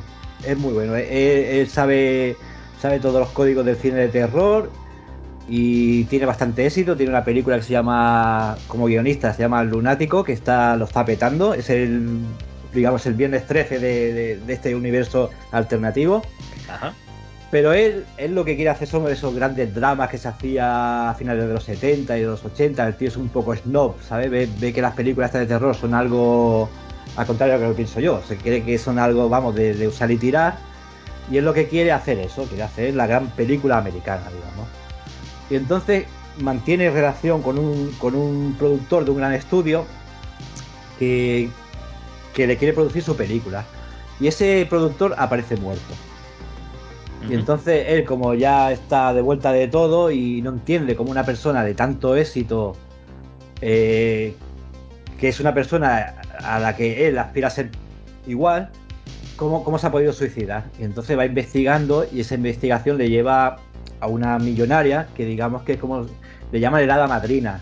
Porque es una persona que te pide un favor y a cambio te da lo que quiera, te da poder, o sea, es la, la dueña de Hollywood. Ajá. Y le pide esta, señora es coleccionista de, películas de terror, películas antiguas como la, Torre de Londres, que es una película que es desaparecida, pues esta, esta, señora la tiene. Entonces le pide una película que hay rumores de que, de que un director de los años del año 70, bueno, hizo una película que tuvo, vamos, que, que está considerada la película más terrorífica de la historia. Y se ve que este señor desapareció del mapa, hizo otra película, y esa película está perdida. Y entonces le pide que si le encuentra esa película y se la trae, pues le dará lo que él quiere. O sea, lo que él quiere. Si quiere ser dueño de un estudio de Hollywood, lo hará. Si quiere hacer grandes películas, pues lo, lo tendrá, le va a dar poder. Y entonces este, vamos, aprovecha la oportunidad y se lanza por todo Hollywood a buscar. Espera, espera, espera, espera. Oye, no, no, no, no expliques más o qué. No, no, no, si ese es el principio, ese es el principio. Ah, vale, no, es que hemos jugado al prólogo y claro, en el prólogo, mm, digamos que aparece el que podría ser, yo qué sé, un nombre así, alguien importante al que se pueda admirar. Steven Spielberg, que se ha suicidado porque sí. el protagonista no lo entiende. Dice, joder, lo tenía todo, yo quería, lo que dices tú, ¿no? Yo quiero aspirar a ser como él y el tío se ha suicidado, no lo entiendo. Y, y, y poca cosa más, o sea, vale, vale, o sea, esto es el principio, ¿eh? Vale, vale. Sí, lo que, que pasa un trato con un estudio pequeño que no se entiende muy bien qué es lo que, qué es lo que tiene ese estudio y, de, y, no hay estudio. Cuando llega allí, lo que hay es un solar. sí, bueno, eso es una parte de la investigación, de, de que este, este, gran productor tenía tratos con un, con un estudio de serie Z. Y entonces este hombre no entiende como, una, como un gran ejecutivo de un Exacto. estudio que hacía con esta chusma, digamos. También dicen esa palabra, esa sí. chusma. Sí. Y bueno, y, y, a la hora de hacer la demo tuve un problema, porque eso que he contado, que conoce a una millonaria, Sí. Eso ocurre después de que acaba la demo, pero claro, cuando acaba la demo es cuando empieza todos los puzzles y se abre todos los escenarios. Y claro, vale. no, quería hacer, no, quería hacer, una demo que, que ocupara, yo que sé, el, el, 30 al 40% de todo el juego. Vale. Y tuve que cortar ahí y, hacer, y llamarlo prólogo en vez de demo. Como si fuera bueno, un... sí, para darle un. para que te dé un poco el gusto de, de jugar un rato. Sí, pero sin. Que... Claro, sin meter toda la carga gráfica y tal, ¿no? Claro, claro. Y bueno, y después de, después de eso nos vamos, sus pesquisas le llevan a un pueblo que está, que está digamos, encantado y, y, y, ese encantamiento tiene algo que ver con esa película maldita. Y a partir de ahí, bueno, pasan muchas cosas, más cosas y, y ya lo veréis, ya lo veréis. Es un juego bueno. bastante largo, ¿eh? O sea, me, me está llevando bastante tiempo porque por lo mismo de siempre, que te vas liando, la historia vas escribiendo al mismo tiempo que lo vas pensando y la historia se va abriendo, te va gustando, quieres meterle más cosas, quieres meterle más puzzles, más escenarios, quieres que la historia vaya por un lado, por otro, y al final acaba con un juego que llevo ya cerca de 80 escenarios. Hostia, pero José, ¿tú el final? Sí, sí, sí. sí. Todos, sí, los escenarios, sí. todos los gráficos son tuyos. Todo, todo, todo, todo. Vale. Qué currazo. Y, y pregunta, ¿eh? O sea, ¿el final lo tienes? Sí, sí, ¿Te falta sí, cuando... camino o, o lo, no, o no, lo estás cuando... generando al mismo tiempo? No, no, cuando me planteo una aventura, eh, primero la pienso, sé cómo empieza, sé más o menos algo que pasa por la mitad y sé cómo, más o menos cómo va a acabar. Y entonces a la hora, claro, y tú, tú vas haciendo, vas escribiendo, pero a la misma manera, del mismo modo que vas escribiendo, vas creando, ¿sabes? Te vas adelantando a lo que pasará luego. Entonces, es todo un seguido. Hostia, esto es un poco como, como hacer una aventura de rol, ¿no? En la que, haciendo de máster, ¿no? De que, que tú más o menos tienes la, la, premisa de lo, que, de lo que va a pasar y cómo se desarrolla y el final que, que esperas y luego los jugadores hacen lo que les da gana y te, descomponen todo lo que tenías. Un poco te pasa así, ¿no? A medida que vas escribiendo y dices, mierda, ahora tendría que poner este otro escenario y tal. No, al contrario, me, es muy divertido porque me voy sorprendiendo de por dónde me va llevando la historia. digo, hostia, digo, no me esto no me había imaginado ni en la vida. Pues sí, me estoy imaginando yo, pero bueno, pero es como si yo fuera un, espectador, ¿sabes? No la vi venir. más o menos, más o menos así, ¿eh? Cal, se dice que los jugadores enriquecen la aventura. Eh, tío, ¿tú sabes lo que es estarte ahí toda la tarde generándote la mazmorra y tal? Eh, y, poner ahí un mago de la hostia, tal, esto es imposible que la... Pa, pa, pam, eh, hasta aquí tienen que llegar, luego tienen que, rendirse porque no sé qué. Crítico, se han cargado el mago. Venga, toma por culo. Todo lo que tenías tú planeado, a la mierda. En fin, bueno, no mezclemos cosas. eh, Tío, hay mogollón de referencias cinéfilas, muchas de ellas son, son verdad, o sea, son referencias reales, algunas son del propio universo del juego. El estudio a mí me recuerda muchísimo al de Freddy Krueger, que ahora no recuerdo cómo se llamaba. Bueno, New Line, sí. New Line. Está recordado de New Line, ¿no? Que estaba basado en New Line, la New Line de claro, Porque era un estudio que era la mierda y con Freddy Krueger empezaron a, convertirse en un estudio de verdad, o sea, serio. Y, y sí, sí, me ha recordado eso. Eh, encima con las películas de terror, claro.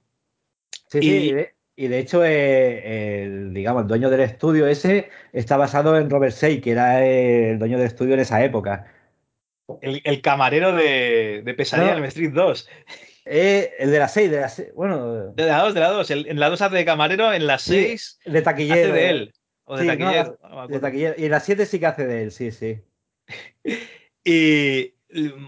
¿Cómo te lo diría? Eh, metes mogollón de referencias de la época porque, por ejemplo, en el bar, que es un escenario que, puedes jugar, hay la MTV, ¿no? Ahí van poniendo noticias o hay locuciones y aparte van poniendo los vídeos musicales. Los taxistas. Cada vez, que entra es un vídeo diferente, por eso, ¿eh? Correcto. Sí, sí, sí, sí, no me he dado cuenta. Me he dado cuenta porque me quedé atascadísimo. ¿Y, los reconoce los vídeos que salen?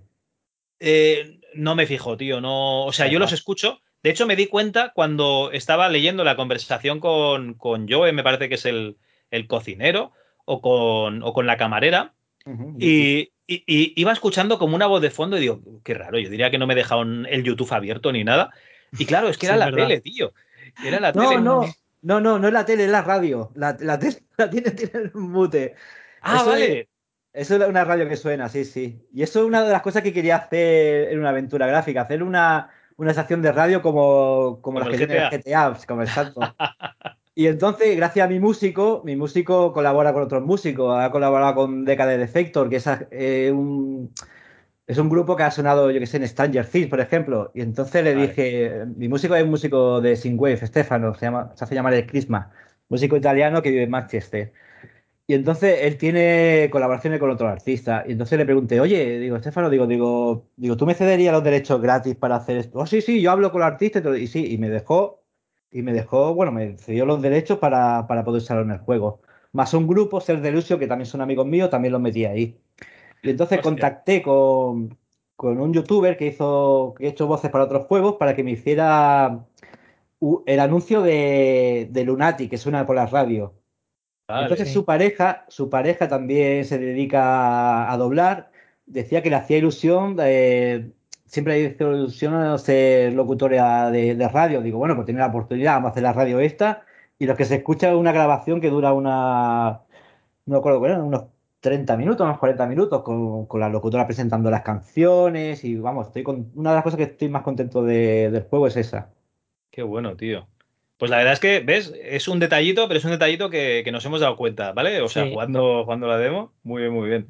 Sí, sí, eh, me gusta meter de, detalle en los fondos y para que hacer la aventura más completa. Es como eso, lo de la tele, cada vez que entras eh, hay un vídeo diferente, más que nada son detalles para, yo qué sé, para, para darle mimo al juego, para que no sea todo tan estático y tan, tan seco, tan árido. No, es igual que los taxistas. O sea, en el Larry tenías un taxista que te llevaba a los sitios y era siempre el mismo tío. Y aquí tienes diferentes taxistas y encima cada uno de ellos tiene una personalidad diferente. Exacto. Y te cuentan Tenemos unas a- cosas y te preguntan unas cosas diferentes y tal. Y te Eh. dicen, hombre, tú por aquí de nuevo. Sí, sí, y, y luego, luego cuando lo coges de nuevo y te sale el mismo taxista, decía, bueno, como iba diciendo, no sé qué, también te, te dice eso. Me suena tu cara, ¿no? Y otro dice, joder, Sí, sí. eh, no, te, no te importa que me fume un habano, ¿no? Es lo único bueno que hacen esos malditos comunistas. Sí, sí, sí, sí. Es verdad, eso me ha salido a mí también. Em, te quería decir, eh, a mí lo que ha pasado, por ejemplo, en el taxi ha sido que supongo que tendrá que ver porque, eh, como decía, hab- había un, algún tipo de recorte y tal, lo has tenido que hacer. Eh, la primera vez que monté en el taxi me, me decía lugares que yo todavía no sabía ni que existían.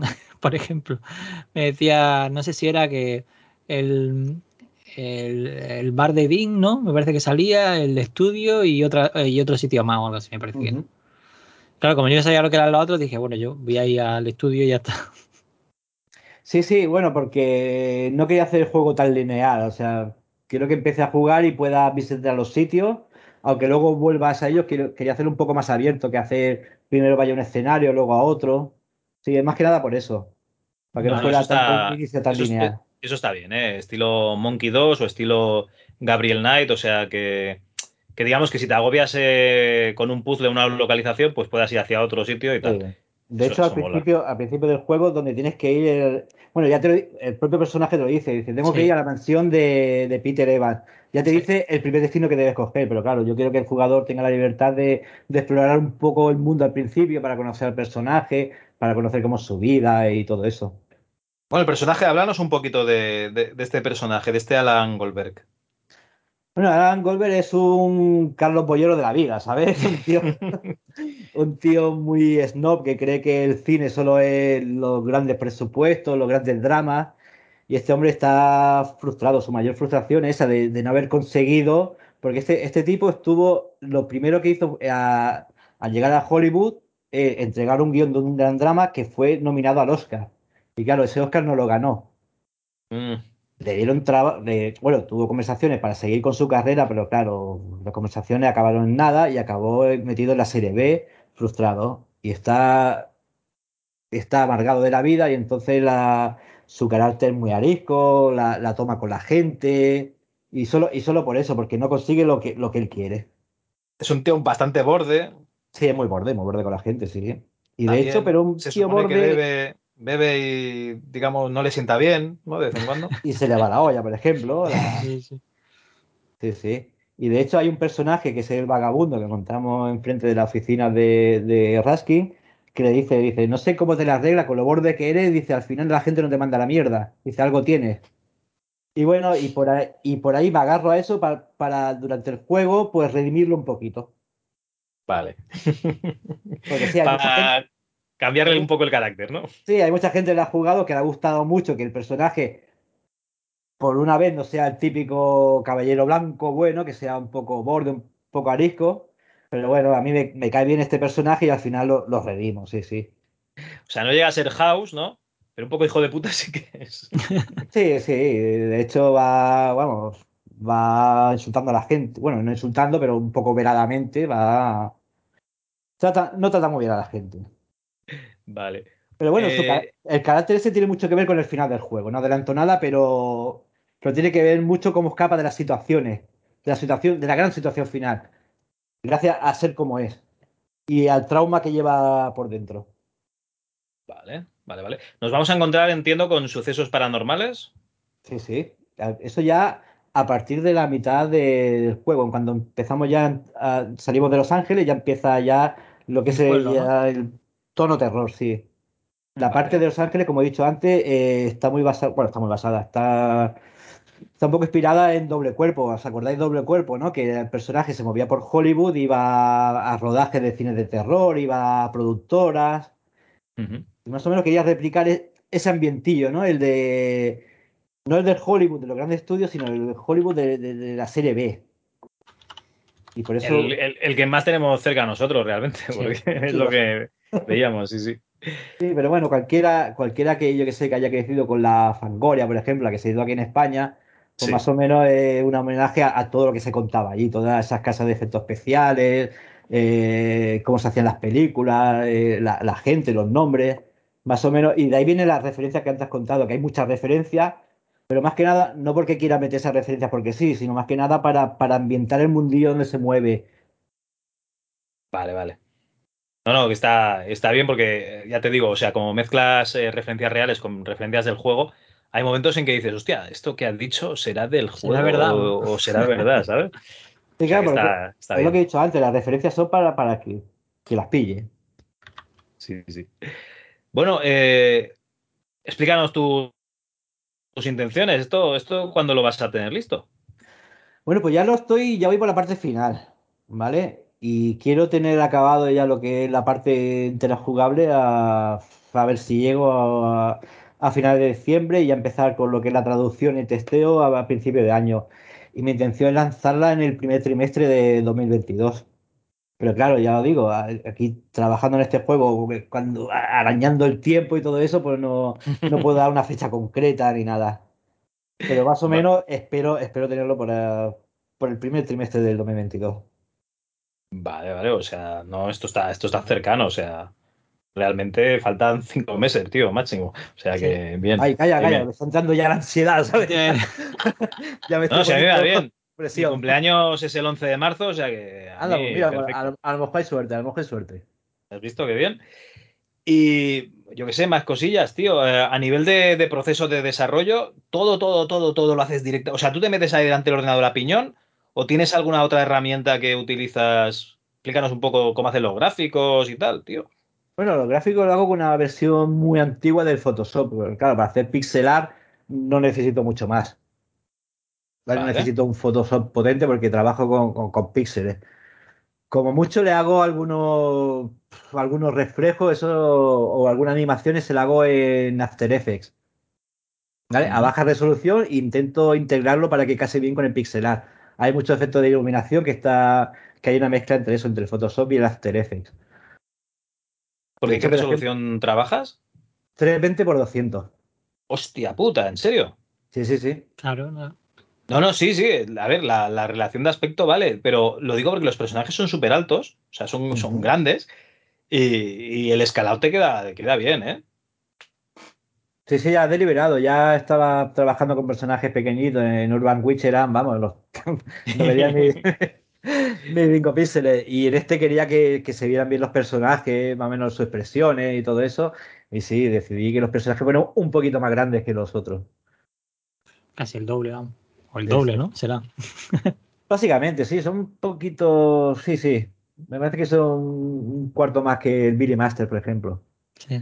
No me acuerdo bien, los medí una vez, pero no me acuerdo muy bien de, lo- de las cifras.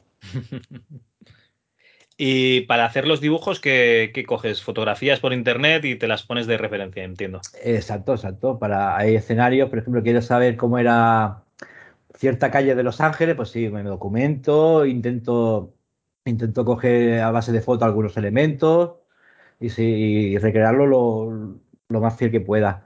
Y para otro ya tengo vía libre, ya no necesito referencia, por ejemplo, para, yo qué sé, un escenario, el escenario, por ejemplo, de la millonaria, que se puede ver en la página de Steam, eso sí, eso lo hice ya de a ojo, digamos. Es que Vale, tiene un vale. cuadro, ¿no? En la que tiene el cuadro, sí, sí. Que tiene, ves ahí, una, la hermana de, de la millonaria esta, era la hermana. Y esa hermana jugará un papel importante en la trama también. Ujú.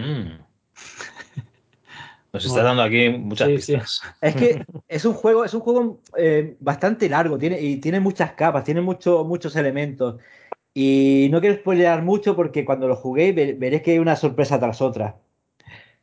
¿Y es, es lineal? O sea, eh, ¿el orden de los puzzles afecta? Eh, ¿hay diferentes resoluciones al mismo problema? ¿O digamos que nos vamos a encontrar siempre, juguemos como juguemos el, el mismo, la misma experiencia?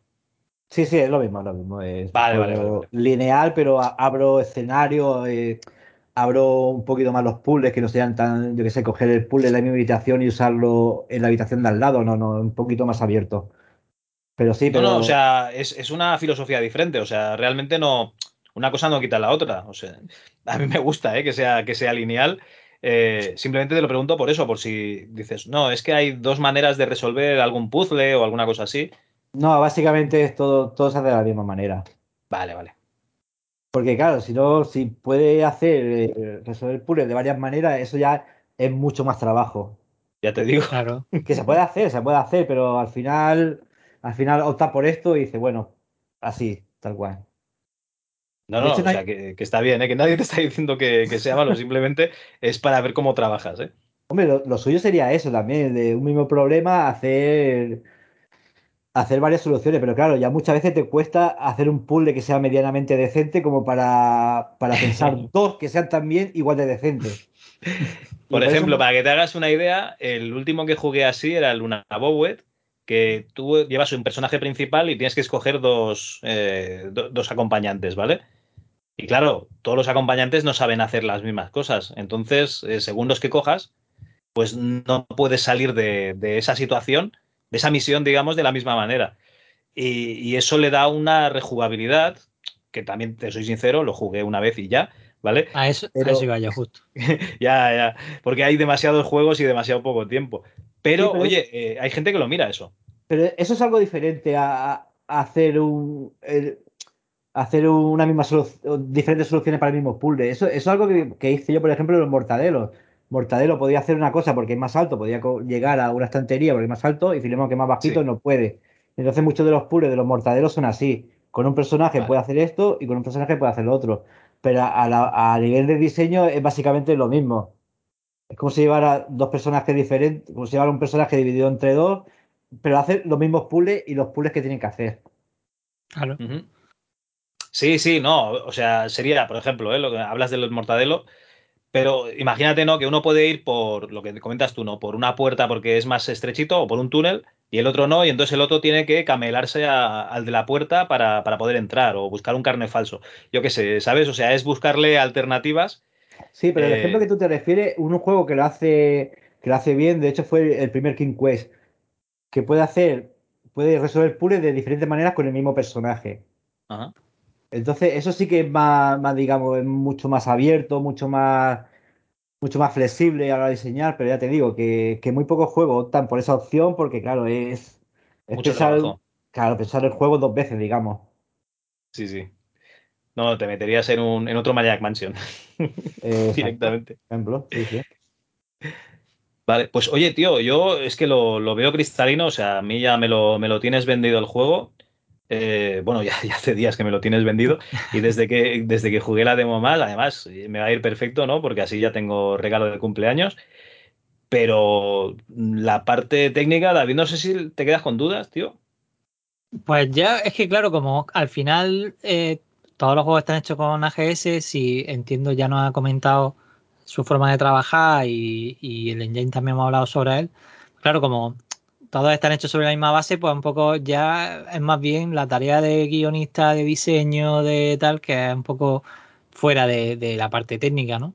Lo más interesante, de hecho, que justo iba antes a comentar eso, es que eh, no tanto un puzzle que se ha resuelto de varias formas, porque muchas veces, yo, yo estoy un poco contigo, Cal, que tampoco hay tiempo para jugar la misma aventura cuatro veces, como antiguamente que te jugabas con los cuatro personajes de Maniac Mansion. Claro, esa Sí, otra, de, esa otra, la rejugabilidad, pero claro, la rejugabilidad para quién? Para alguien soltero sin, sin familia ni Claro, o sea, es, es muy difícil que la gente te juegue, vamos, que puede ser, que no, no digo que no, pero yo creo que al final lo que te va a quedar es que si tú juegas la aventura y la historia es- te ha gustado, te ha llegado, te ha impactado, te, eh, te ha sorprendido, pues al final lo que es lo que te va a quedar. No, me lo voy a pasar otra vez para ver si con, con este otro puedo hacer tal cosa que me la dejé no, ahí. no, no lo hace mucha gente eso, ¿eh? No lo hace mucha gente.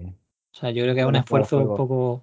Claro, creo que al, para que final, si luego... te, Sí, dime, dime, perdona. No, no digo que, que al final lo que a mí me queda una aventura es que la historia esté bien contada y que, y que eso, que, que tenga una buena historia. Claro, y yo como diseñador quiero que veas todo, todo el juego, todo el juego completo. Que Claro. te lleve la experiencia de, de- de una atacada. Sí, sí. Oye, tampoco lo que mola es hacerlo bien, ¿no? O sea, no coger el Call of Tulu y, y según lo que hagas en la última escena, que, que pase una cosa a otra, ¿no? Que entonces lo que te obligan es a jugar el final tres veces. Sí, sí, exacto. Sí, pero eso también pasaba en el. Bueno, eso pasaba un montón de aventuras. Vamos a En ver. Blade, Blade Runner, sí. En el Blade, justo estaba pensando en eso, en el Blade Runner también, dependiendo Claro. de lo que respondiera al final, ¿no? Me parece que era algo así. Sí, sí, no sé si cambiaba mucho. Pero Creo claro, que te dejaban como una. O sea, había una parte, o sea, había como dos partes que era un poco como la. como el diálogo final, y luego el diálogo final tenía esas opciones dependiendo de lo que hubiera hecho en otra de las partes que me parece que era eh, en el puticlub ese que había o algo así. Sí, incluso, incluso al principio en la cocina, cuando vas a detener a- al Sí. cocinero, hay una ramificación, pero que son mínimas. A lo mejor ve un escenario más o otro. Yo me acuerdo que lo jugué tres veces y dos veces conseguí, hice la misma partida. Que es el Sí. problema de, de- de cuando hace un diseño así, que, que no le da ninguna pista al jugador dónde están las bifurcaciones. Entonces eh, lo puedes jugar dos veces y comerse el mismo juego. Hostia, hay un juego que yo le tenía muchas ganas porque me leí el diario de desarrollo del Prince of Persia, ¿vale? De, de Jordan Mechner. Y, y claro, este tío realmente hizo el Karateka, el Prince of Persia, el Prince of Persia 2, que casi ni lo hizo él, o sea, él lo supervisó. Pero luego hizo el juego que él quería hacer, que era el, el Last Express, ¿vale? Sí. Y, y este juego lo, lo pillé yo en, en CD-ROM porque digo, hostia, esto me, me molará de pillarlo y tal, porque, joder, me, me ha gustado, ¿no? El libro de, de Jordan Messner. Y resulta que yo solo tengo los CDs, pero es que el, juego te venía con una guía de todo lo que está pasando en el tren en cada momento. Entonces, si tú llegas a un vagón a una hora determinada, vas a ver unas escenas, pero si no llegas, no. Y es la guía de estrategia que yo creo que es eh, más que nada para que no te pierdas algún evento que, yo qué sé, porque es lo que dices tú, estás haciendo un juego y alguien se lo está perdiendo y está pasando de escenas que a mí me ha costado un mogollón de pensarlas, ¿no? Y, y- y que quiero que el jugador las disfrute. Entonces, si no le doy esta guía, no se va a enterar. Exacto, pasa lo mismo con un juego de sierra de Roberta Williams, el Colonel Bequest, que te lo puedes pasar, es un- el típico asesinato de Agatha Christie, te lo puedes pasar el juego dándote vueltas por la casa y llega al final y no te has enterado de una mierda. Y claro, mucha Vale. gente lo ha jugado y ha dicho, hostia, no he enterado de lo que ha pasado, claro, porque van, van ocurriendo cosas en tiempo, bueno, en tiempo pseudo real, ¿no? En tiempo de juego, sí.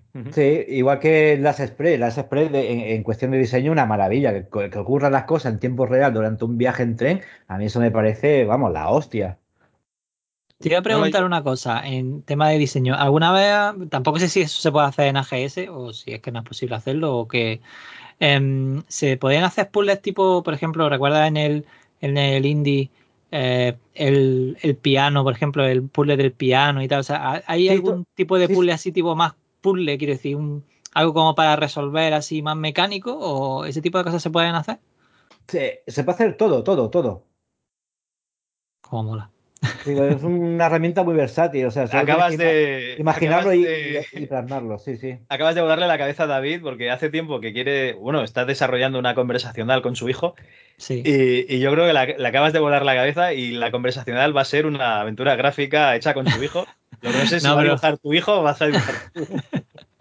No, la conversación va, va bien. Estamos haciendo una aventura en, en su colegio.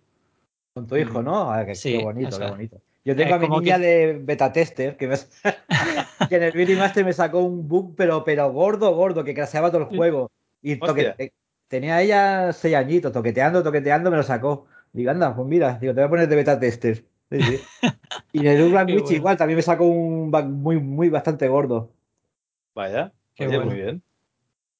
Nada, esta No. aventura es que se queda dormido en el cole. Entonces se tiene, cuando se despierta ya no hay nadie en la clase y tiene que salir de la clase. Es muy sencilla en realidad, pero bueno, está nada más que como ejercicio de diseño y tal, como le gusta mucho el tema de los videojuegos y tal, pues a ver si por ahí le pico un poco.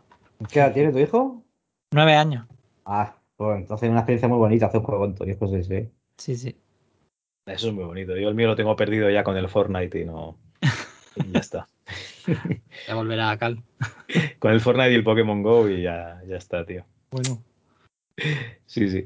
Pues, oye, José, tío, eh, ¿qué esperas eh, de este videojuego? ¿Esperas eh, petarlo y retirarte y seguir con haciendo aventuras gráficas a, digamos, a full time?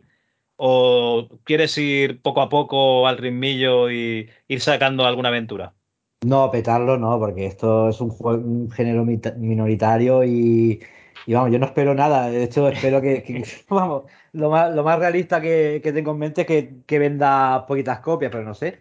siempre puede dar una sorpresa. Pero no, lo, lo único, yo seguiré haciendo aventura. Lo que pasa es que si este funciona bien, pues Sí. me pondré, me pondré con otra. Y igualmente no, no voy a dejar de trabajar por hacer esto, porque con esto no te hace rico ni, ni nada. claro. Si sale bien, haré otra, iré, iré, tendré más tiempo para hacerla. Y si no sale tan bien, haré otra, pero ya con mucha más calma. Pero sí, Vale. todavía hay postmodern para rato. Tengo varios proyectos en la cabeza que quiero plasmar y sí, sí. Pues es ¿Y tienes algún problema en... eh, eh, ¿Tienes pensado subir la otra aventura a Steam para que cuando, cuando le demos al... Porque a mí lo que me pasó la primera vez con, con, con al darle al desarrollador es que solo veía una aventura y no me dijo, Cal, no, no, tiene más tal en la página de Ichigo. Pues Pero es que cosa. en Steam te cobran por subir juegos, aunque sean gratis. 100 euros te Ah, ¿sí? cobran. 100 100 euros. euros. Mm. Sí, sí. Pero claro, pero si lo pones comercial, luego esos 100 euros te lo devuelven, o una, o una parte de ellos te lo, te lo devuelven. Y claro, pero igualmente tengo pensado, sí, pero ahora el poco tiempo que tengo Ya, ya, ya. uh, Es, para, es para esto, para este Es que eso no lo sabía. Cuando, pero cuando nosotros queríamos publicar, mm, solo te valía el... Pero eso ya hace ya un montón de tiempo. Solo Light, valía... Sí, eso es. Mm.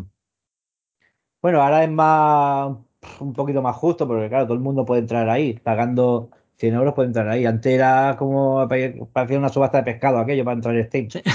¿Cuándo? Cuando el Greenlight, aquel. Para el Claro, Green claro. Light, aquello. Buah, Eso era un. Bueno, Y era en fin. bastante, bueno, bastante injusto. Era dependiendo de- de- de- del interés que tenía la gente. A ver, tío, pero que era un sistema de votación. Entonces, ¿qué? Eh, un youtuber eh, te pide votación en el canal, un youtuber de éxito, ¿eh? no, no un youtuber normal. Y, y ya por solo, solo por eso ya el juego de unos ya, ya es digno de, de que se publique. Claro, el, el problema que tenía Greenlight, por eso lo cambiaron a esto. ¿Tú quieres meter el juego en Steam? Pues paga 100 euros y lo metes, ya está. Sí, no, no, además es una barrera psicológica de que alguien que, que no lo tenga claro directamente pues no los va a pagar y alguien que sí que quiera vender el juego pues los va a pagar. O sea que no. Claro, Tampoco si no es una exageración, 100 euros, joder. No, o sea, No. a ver, si lo quieres en Steam, paga 100 euros y si lo quieres, si no quieres pagar 100 euros, te va a Itch. Claro. Itch es, un- es gratis y hay bastante, bueno, hay muchos juegos ahí. Sí, no, no, hay gente que, ah, yo que sé, que tiene juegos de pago en itch. Lo que pasa es que, Sí, sí, claro, sí, es- también, supongo también. que se quedarán una comisión ellos por hospedar, entiendo. Sí, supongo Claro, que pero- menos que Steam, supongo que se queda- quedará en la comisión. Claro, pero a mí lo que me pasó fue que eh, dije, bueno, pues voy a ver también otros juegos que tengan y tal, y no sé qué, claro, le di, no salió más nada, y por eso te preguntaba. No, no, no, de momento, de momento ya te digo, una vez que acabe que acabe la promoción del juego, que esté hecho y todo eso, sí, ya subiré, ya subiré los otros. Vale, vale, Hola. perfecto. Así están todos juntitos, claro. Exacto, exacto, todo en un mismo sitio. Oye, José, tío, yo qué sé, pues eh, casi mm, a mí se me han acabado las preguntas. Eh, David, creo que estaba esperando una masterclass de, de diseño, pero ya nos has comentado que lo diseñas directamente eh, en el motor, o sea, sobre la marcha lo vas, lo vas haciendo. O sea, el- el- la, la mesa de diseño es tu cabeza directamente. Sí, A ver, básicamente, básicamente. Habría que estar al lado de él, ¿no? Claro. Claro, pero tú imagínate, con, con el trabajo, la familia, Sí, ponte el poco tiempo normal. libre que tienes, ponte a hacer la biografía de un personaje y todo, no, no, no te da la vida. No, es, De- es de normal. hecho, ¿eh? digo- O sea, si hicieses la biografía de los personajes y tal, tendrías ahora un montón de hojas y no tendrías ningún juego. Eso, eso está claro. Sí, pero es que aparte hacerlo yo solo, es tontería que haga la biografía de un personaje Claro, si es porque que es ya me la sé. solo no tiene sentido. Claro.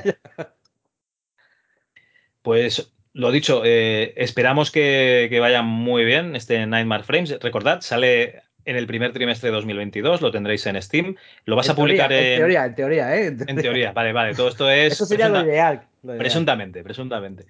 Eh, ¿Lo vas a publicar en alguna otra página tipo GOG y tal? Eh, de momento en Steam y ya veré si en itch lo, lo, lo meto también. No, Go- mételo, mételo en Steam, porque a la que lo metas en otro sitio lo van a piratear y en los canales de Telegram estará los dos días, que nos conocemos todos. Bueno, y si lo meten en Steam también te lo van a piratear, o sea, no se salva. Bueno, sí, pero les cuesta un poco más que pasar el, el zip. Eso sí, eso de verdad. Y bueno, o sea que de momento en, en Steam y luego bueno, ya verás, ¿no? Si lo, si lo metes en GOG y tal. Sí, ya- no, en, en Go que es que ahí- son muy exigentes ahí en esa página. Ah, sí, ¿eh? Sí. Cuenta, Eh, cuenta, salseo, venga, va, explica. No, a ver, en Steam está la, la cuota de solo 100 euros y puedes meterlo ahí. Por eso también Steam está, está tan lleno de morralla. ¿vale? En GOG también hay morrayas, pero bueno, pero son las morrayas que ellos quieren. Claro, ellos se pueden acercar a ti diciéndote que, que le gusta tu juego, o tú puedes ir a ellos a ofrecerle el juego, pero claro, esto tiene que pasar, un, no sé, no sé qué, qué, sistema tiene, pero ellos te lo aceptan o no te lo aceptan. Y GOG ha rechazado a, a, a muchos, a muchos juegos que, que, bien podría estar ahí. Ajá. No, no, sé qué sistema tienen, pero vamos, es como un club más selecto que Steam, GOG. Vale. Tiene vale, un dado vale. de 20. Sí, pues básicamente, básicamente, porque a veces pienso, digo, hostia, digo, no está este juego que esta gente se lo ha ofrecido, pero sí que está este otro que es un poquito así. No sé qué sistemas tiene, no sé. Será como tirar como la ruleta de la fortuna, ¿no? Tiran y. Me ha un poco al revés, tío. Porque yo recuerdo cuando a un Epic, Fran, a, a Francisco Tellez, no había manera de que le sacasen el un Epic en Steam. Y, y, lo tenían todas las plataformas, tío. Y, y, en Steam que no, porque tienes que meter un online, que no sé qué. No sé. Tuvo que hacer cosas aposta para, para que se lo publicasen en Steam. Bueno, pero, en aquel tiempo no había ni Greenline ni nada. Aquí, allí tenías no, que ir a. Claro, ahora Steam, eh, vamos, eh, coño de verdad la, eso. La Play Store, ¿no? De, de Chrome. Sí. Vale, vale. Pues bueno, lo dicho otra vez, Nightmare Frames, presuntamente, primer trimestre de 2022, aventura gráfica de terror eh, con un protagonista que es una mezcla entre Alan Wake y House, el doctor aquel hijo de puta que te decía las verdades a la cara. Y nada, esperamos que, que, lo juguéis y que nos digáis qué os ha parecido el juego y mejor aún que se lo digáis a José. Sí, estaría bien conocer la opinión de la gente. Me llega, me llega feedback, pero ne necesito más. Quiero saber lo que opina la gente de los juegos, sí. Porque siempre es enriquecedor eso. Carlos, ¿no hacemos la pregunta del escritorio o qué? ¿Ya ah, sí, coño, es que, ¿sabes qué pasa? Que hace tanto tiempo que no hacemos un acosando de pelopes que ya ni me acuerdo. Adelante, David. No, no, pero ya no me acuerdo ni de la pregunta. ¿Cómo era? Pero básicamente, José, eh, si nosotros estuviésemos ahí al lado tuyo en el escritorio, ¿qué iconos así representativos tendrías ahí? ¿Qué tienes si tú minimizas ahora mismo la ventana tal y como está, o sea, tú coges ahora mismo, tal y como está ahora mismo, minimizas la ventana de Skype o, o del navegador de lo que tengas abierto, ¿y qué veríamos en tu escritorio? Vale. Primero tengo, lo que tengo más a, a la vista es un archivo TXT de cosas de arreglar del juego. ¿Vale? Me, lo pongo, me lo pongo siempre para pa, pa que sea lo primero que vea, porque siempre hay algo que se te escapa o no tiene ganas, ganas de hacer y el juego es bastante largo y hay cosas que no me acuerdo y tengo un, un TXT con frases como, por ejemplo, rehacer la animación del monstruo en la casa de Keren, por ejemplo, ¿no? Sí. Y cosas así. Luego tengo, si miramos, tengo el... Sería el to-do, ¿no? El to-do. El to-do, exacto. Tengo por aquí el Doom 3. Hombre. ¿vale? Muy bien. Que el Doom 3, también una de mis grandes pasiones son los FPS y sobre todo lo, lo, lo más clásico, también le doy a lo moderno. Tengo el Doom 3, tengo el Half-Life, el Opposing Force, la expansión del Half-Life. Sí. También le di. Tengo también el Indiana Jones y la máquina infernal. ¿Vale? Que es un juego que, que, que, me lo compré en la época y nunca la acabé, me lo volví a instalar, nunca la acabé y esta vez le estoy dando y sí, sí, ya, ya me lo he acabado. Una maravilla, oye, mejor que el Tomb Raider, ¿eh? ¿Sí? ¿Te ha gustado? Sí, a mí, siempre me gustó, tiene un colorido perfecto, la, los niveles son más variados que un Tomb Raider, el de Indiana Jones es un poco más torpe, eso sí, un poco más lento, más torpe, pero los puzzles que tiene y, la, y viaja por todo el mundo, a mí, a mí es un juego que me, me encanta arrastra mala fama, pero no. no Eso te iba a decir, que yo no la había probado porque, como todo el mundo lo puso fatal. Sí, claro, pero que porque salió como clon de Tomb Raider, claro, en aquella época el Tomb Raider era lo más, y esto se vio como un juego de segunda, y no, no, para mí, o sea, en mi opinión, está por encima de, de, de, de algunos Tomb Raiders, por ejemplo, del 3 y del 4 está por encima de, esos juegos. Yo es que lo recuerdo en la época que sacaban las aventuras gráficas y luego sacaban el juego de acción, que solía ser bastante mojón comparado sí, con sí. la aventura gráfica. Entonces, yo creo que también eh, tenía mala fama Indiana Jones de que siendo la aventura gráfica, el juego. Todo, y que este juego debe ser del 97 por ahí. Digo yo. No, te digo que, un, un, año al azar. Fue del, del 2000, creo que fue, ¿eh? O del sí, 2000. Bueno, claro, en aquella época. Pues imagínate, o sea, un juego en 3D de, de joder, encima, el Indiana Jones, digo el Indiana Jones, el Monkey Island 4 también debe ser también de 2000 y poco y también se llevó palos que te cagas. Entonces, yo creo que directamente es la, la, IP, ¿no? Que no le pegaba los juegos 3D en aquella época. Claro, yo me acuerdo de cuando se anunció este juego, había el rumor de que se llegaba una aventura gráfica de Indiana Jones, pero ya más moderna. Y claro, cuando vio la gente que era un clon de Tomb Raider, entonces claro, el hype se le bajó. Y no le dieron muchas oportunidades, pero sí, yo lo considero un juego, vamos, un juego estupendo. A ver si me lo busco. Yo es que lo tengo aquí en un CD porque lo pillé, eh, pi- ¿Ah, sí? pillé, un, pillé un pack por otro juego y, me viene el CD, no me viene el Big Box, tengo el, CD aquí con el juego, pero es que no, no me da la vida, tío.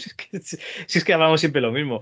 O, lo jugaste en la época o tienes que tener mucha, mucho, mucho tiempo para, para liarte con esto, tío. Claro. Más cosas que tengo por aquí. A ver, tengo un escritorio bastante. porque no me gusta tener tantas cosas en escritorio, ¿vale? Tengo por aquí un archivo texto con un texto de mi hija que se llama El monstruo y la niña, parte 2. ¿Vale? ¿Es un También guion ya- para la próxima aventura o qué? Eso espero, eso espero. No, Qué guay. Le gusta. Ha salido, ha salido muy creativa, le gusta mucho dibujar, dibuja bastante bien, tiene ocho añitos y le gusta escribir también ficción y mira. Y de vez en cuando se viene al ordenador y escribe, escribe sus cositas. Qué guay. Está haciendo la secuela del monstruo y la niña. Y poca cosa más tengo, ¿eh? No, me- no me gusta tener el escritorio lleno. Tengo el, el icono del Skype, que, le- que le acabo de instalar ahora. Que, me cambié de ordenador y tengo el ordenador pelado. Claro, como trabajas solo no has tenido 18 reuniones al día durante, la, durante el confinamiento. Claro, no, no, no. A mí el confinamiento me duró nada, un mes. Al mes estaba, estaba trabajando. Trabajo solo también. O sea, trabajo solo los jueves, trabajo solo en mi, en mi trabajo. O sea que Bueno, pocas reuniones hago. Sí, ¿no? Y de hecho, no sé lo que es una cena de Navidad con la empresa. es. Bueno, pues oye, ya nos has dicho bastantes cositas que Sí. tienes en el escritorio, alguna de ellas privada. eh, tienes el peor Doom de todos los que hay, pero bueno, no pasa nada, o sea, nadie es No, el perfecto. Doom no te 3 está guay, calma, no sé. no- a, mí Bueno, o sea, a mí me gustó. Yo, yo lo que pasa que, que a mí lo que me hizo el bajón fue del Doom 3 pasar al. Este que es como de ciencia ficción que tiene mucha fama, el Bioshock. Eso. Bueno, porque, claro, es que- pero es que es otro rollo completamente diferente. claro, tío. eso es, porque no o tiene sea- nada que ver, claro, pero yo esperaba un O sea, en el Bioshock vas saltando y lanzando magia. y- Ahí en está, el eso. Doom- es, En el. Doom vas en un pasillo con la linternica a ver si a ver qué viene por delante. Claro, era, era otro concepto diferente, sí, sí, Claro. pero como, como juego, que si no se hubiera llamado Doom 3, se hubiera llamado de otra manera, a mí me hubiera encantado. Sí. Sí, no, no, a ver, el problema del Doom 3 es que tú te esperas un Doom frenético, mogollón de demonios y tal, y claro, vas por un pasillo, te viene un infectado o zombie, llámalo como quieras, ¿vale? De aquellos. Eh, tú con la linternica, dos balas, mierda. Eso sí, tienes la escena del lavabo que te cagas de miedo Sí, eso está muy bien, está muy bien. y que es un juego del 2000 y poco y sigue luciendo espectacular, o sea, eso, eso sí que lo tiene. Bueno, es que era un mí me juego sobraron adelantado balas, de la ¿eh? época, sí, sí, sí. A mí me Eh. sobraron balas, Cal, en el Doom 3. De hecho, yo Eso- tardé. Sí, yo tardé años en jugarlo porque no, no me funcionaba. O sea, A mí no me iba no. en la máquina. Yo tenía una AMD por aquella época, un, un- un- ¿cómo se llamaban? Un XP 1200 o 1600, ahora no me acuerdo. Y, y no me tiraba. no sé si era por eso o por la gráfica, pero me iba con el culo. y hasta Sí, lo que dices tú, hasta años después no lo probé. De hecho, la, la versión que tengo es la Big Fucking Edition, esa, la que hicieron Sí, Bethesda. La BFG, ¿no? Sí, sí, la BFG. Que no, leí que estaba como, como una especie. Una- es como una especie de emulación, algo raro hi- hicieron ahí. Yo tengo la de la de 360, la, también la Big Fucking Gun. Es, la, misma, es la misma, es la misma, sí, sí. que además eh, he jugado más rato al Doom 2 dentro de, de ese juego que, que al Doom 3. Y digo, hostia, que, cómo mola jugar al Doom 1 y al Doom 2 aquí en, en la 360 y, y está, está muy, muy bien. Eh, no, no, es una asignatura pendiente también cuando tenga tiempo. Doom 3, otro a la lista. Venga, Ah, cada vez- alegría. cada vez más larga, sí, sí, sí. Ya te digo. Pues oye, tío, eh, antes de dejarte ya, ahora sí, la última pregunta. Las que queráis, hombre. Vale, Claro que es muy tarde, son las 12 y 6 minutos de la, de la noche. Eh, nos estamos explayando demasiado ya contigo, pobre, que te tenemos Sí. aquí secuestrado. Nada, Tendrías que estar haciendo fondos del juego, o sea que Bueno, vamos a dejarte. descanso también alguna noche, ¿eh? Vale, vale, también. Eso también está aquí muy, muy a gusto hoy. Vale. Pues la última ya es: eh, ¿a quién te gustaría que le diésemos por saco por aquí? ¿A quién quieres que acosemos en acosadores? ¿Cómo se llamaba el podcast? Ya no me acuerdo. Acosando developers. Acosando developers. Acosando developers. Oh, me encantaría Javier Cadena, la gente de Complot. Javier Cadena y Paco García, los de Season of the Warlock. Que eran mis compañeros también en Aventura de CIA, que están haciendo también otro juego. Que también aventura gráfica. Es espectacular, espectacular el juego. Javier Cadenas, vas a empezar a recibir mensajes por LinkedIn, Facebook, etcétera, que no sepas. Sí, sí, cuando lo, cuando lo Empieza el acoso. Cuando lo escuches se va a cagar en mí, pero bueno, ya. Me imagino que se lo esperaría, ¿eh? No, no, eh, esto, esto va aquí a la lista de acosando, ¿vale? Y, en breve van a recibir la llamadita. Qué mal. no, no, no, no, mal no, es la realidad. O sea, eh, yo me siento ya hasta mal cuando hablo con vosotros para, para quedar, porque digo, hostia puta, eh, con lo agústico que debes estar ahí trabajando y tal, o con la familia, y yo aquí dando por culo para, para quedar un rato. Y. Bueno, la idea del podcast, de todas formas, sí, sí, la idea del podcast siempre es eh, que la gente que, que, se quiere acercar al mundo del desarrollo y tal, pues que si las experiencias que nos vais contando les valen y lo que vamos contando así pueden un poco tener una referencia y que se vea un poco el mundillo del desarrollo en España, tal, esa es un poco la idea, no, no va bueno, oye, Cale, y también que si decimos que sí es por algo, o sea, que no, no venimos aquí forzados ni nada, ¿sabes? Vale, vale. podría haber dicho yo, oye, que no, tío, que me da mucha pereza, ya está. Entonces, ¿tú, ¿tú animarías a, la gente a hacer sus aventuras en, en, AGS, por ejemplo? Sí, en cuanto tengo la oportunidad, sí, sí, se lo, se lo digo a la gente. Y hay, y me consta que hay, bueno, que he hablado también con ellos, que hay gente que, que gracias a que, a que yo haya hecho el Billy Master y todo eso, se han animado a hacer su propia aventura. Y me lo han confesado. a mí, me, bueno, me ha entrado, yo qué sé, me ha entrado un orgullo, digo, madre mía. Eso es genial. Tenemos a, desde que hablamos con Ricardo John, eh, tenemos a un chaval que, que, graba podcast con nosotros, que es Raúl, que hace la, el podcast este de 2600 píldoras, que habla de Atari 2600. Y está, está haciendo su aventura conversacional. El tío se metió con Adventurón ahí a tope y, está a punto de acabarla. La verdad es que eso mola, ¿no? O sea, haces un podcast, ¿no? Eh, lo escucha la gente, se sienten inspirados por esa persona que, ha hecho el juego, tío, y lo que dices tú. Dices, hostia, qué bien, ¿no? Gracias a, mí este chaval también se ha quitado esa espinita, por lo menos. es que muchas veces es el, es el miedo a, afrontar un proyecto y, cuando ves que las herramientas que están ahí, hay muchas herramientas que son sencillas y las pruebas y dices, madre mía, es que, es que te, te quitan los prejuicios de, de meterte a hacer un juego, porque básicamente si lo puede hacer yo un juego, lo puede hacer cualquiera. Y, no falsa modestia ni nada, que yo, yo era muy negado para programar y todo eso, incluso para, para hacer fondos, pero es, esto es constancia y, y, ponerse, eso de echarle, echarle nariz al asunto. Quita, quita, que ahí en el, en el juego, ya no te digo en el Billy Masters, pero en el Land My Friends ahí tienes curro de dibujo, pero vamos. Ya ves. Bueno, pero como todo, en vez de echarle media hora, pues le echa, yo que sé, dos horas o tres horas, lo que sea. media hora. Me tiro yo media hora en hacer un muñequito de, de Spectrum que son, que son dos píxeles. ¿Puesto o no? O sea, on-off. ¿Y por qué no tengo colores? O sea que. Bueno, pero a ver, los gráficos que hago no, es que un día hiciera así, voy a hacer gráfico, me saliera eso, no, no. He hecho bastante bastante mierdolo antes de llegar a eso, ¿sabes? Vale, vale, has, practicado, has practicado. Claro, yo con el Photoshop no, sabía hacer ni el 6 y el cuadro hago tu retrato, no sabía hacer ni eso, pero claro, eh, todo es ponerse, documentarse un poquito, ver algún tutorial y. Hostia, tío, yo tengo a, un colega que se llama eh, Dani Nevado, ¿vale? Dani Snowyman, que este tío eh, hacía gráficos para, para, juegos de 1965 alternativo y tal. Y para el Vicky Reloaded hizo los gráficos de las abejas, los insectos y, tal. Y el pavo, el año pasado, no, el anterior, se puso a programar en Godot Engine, a programar, pero de verdad, ¿eh?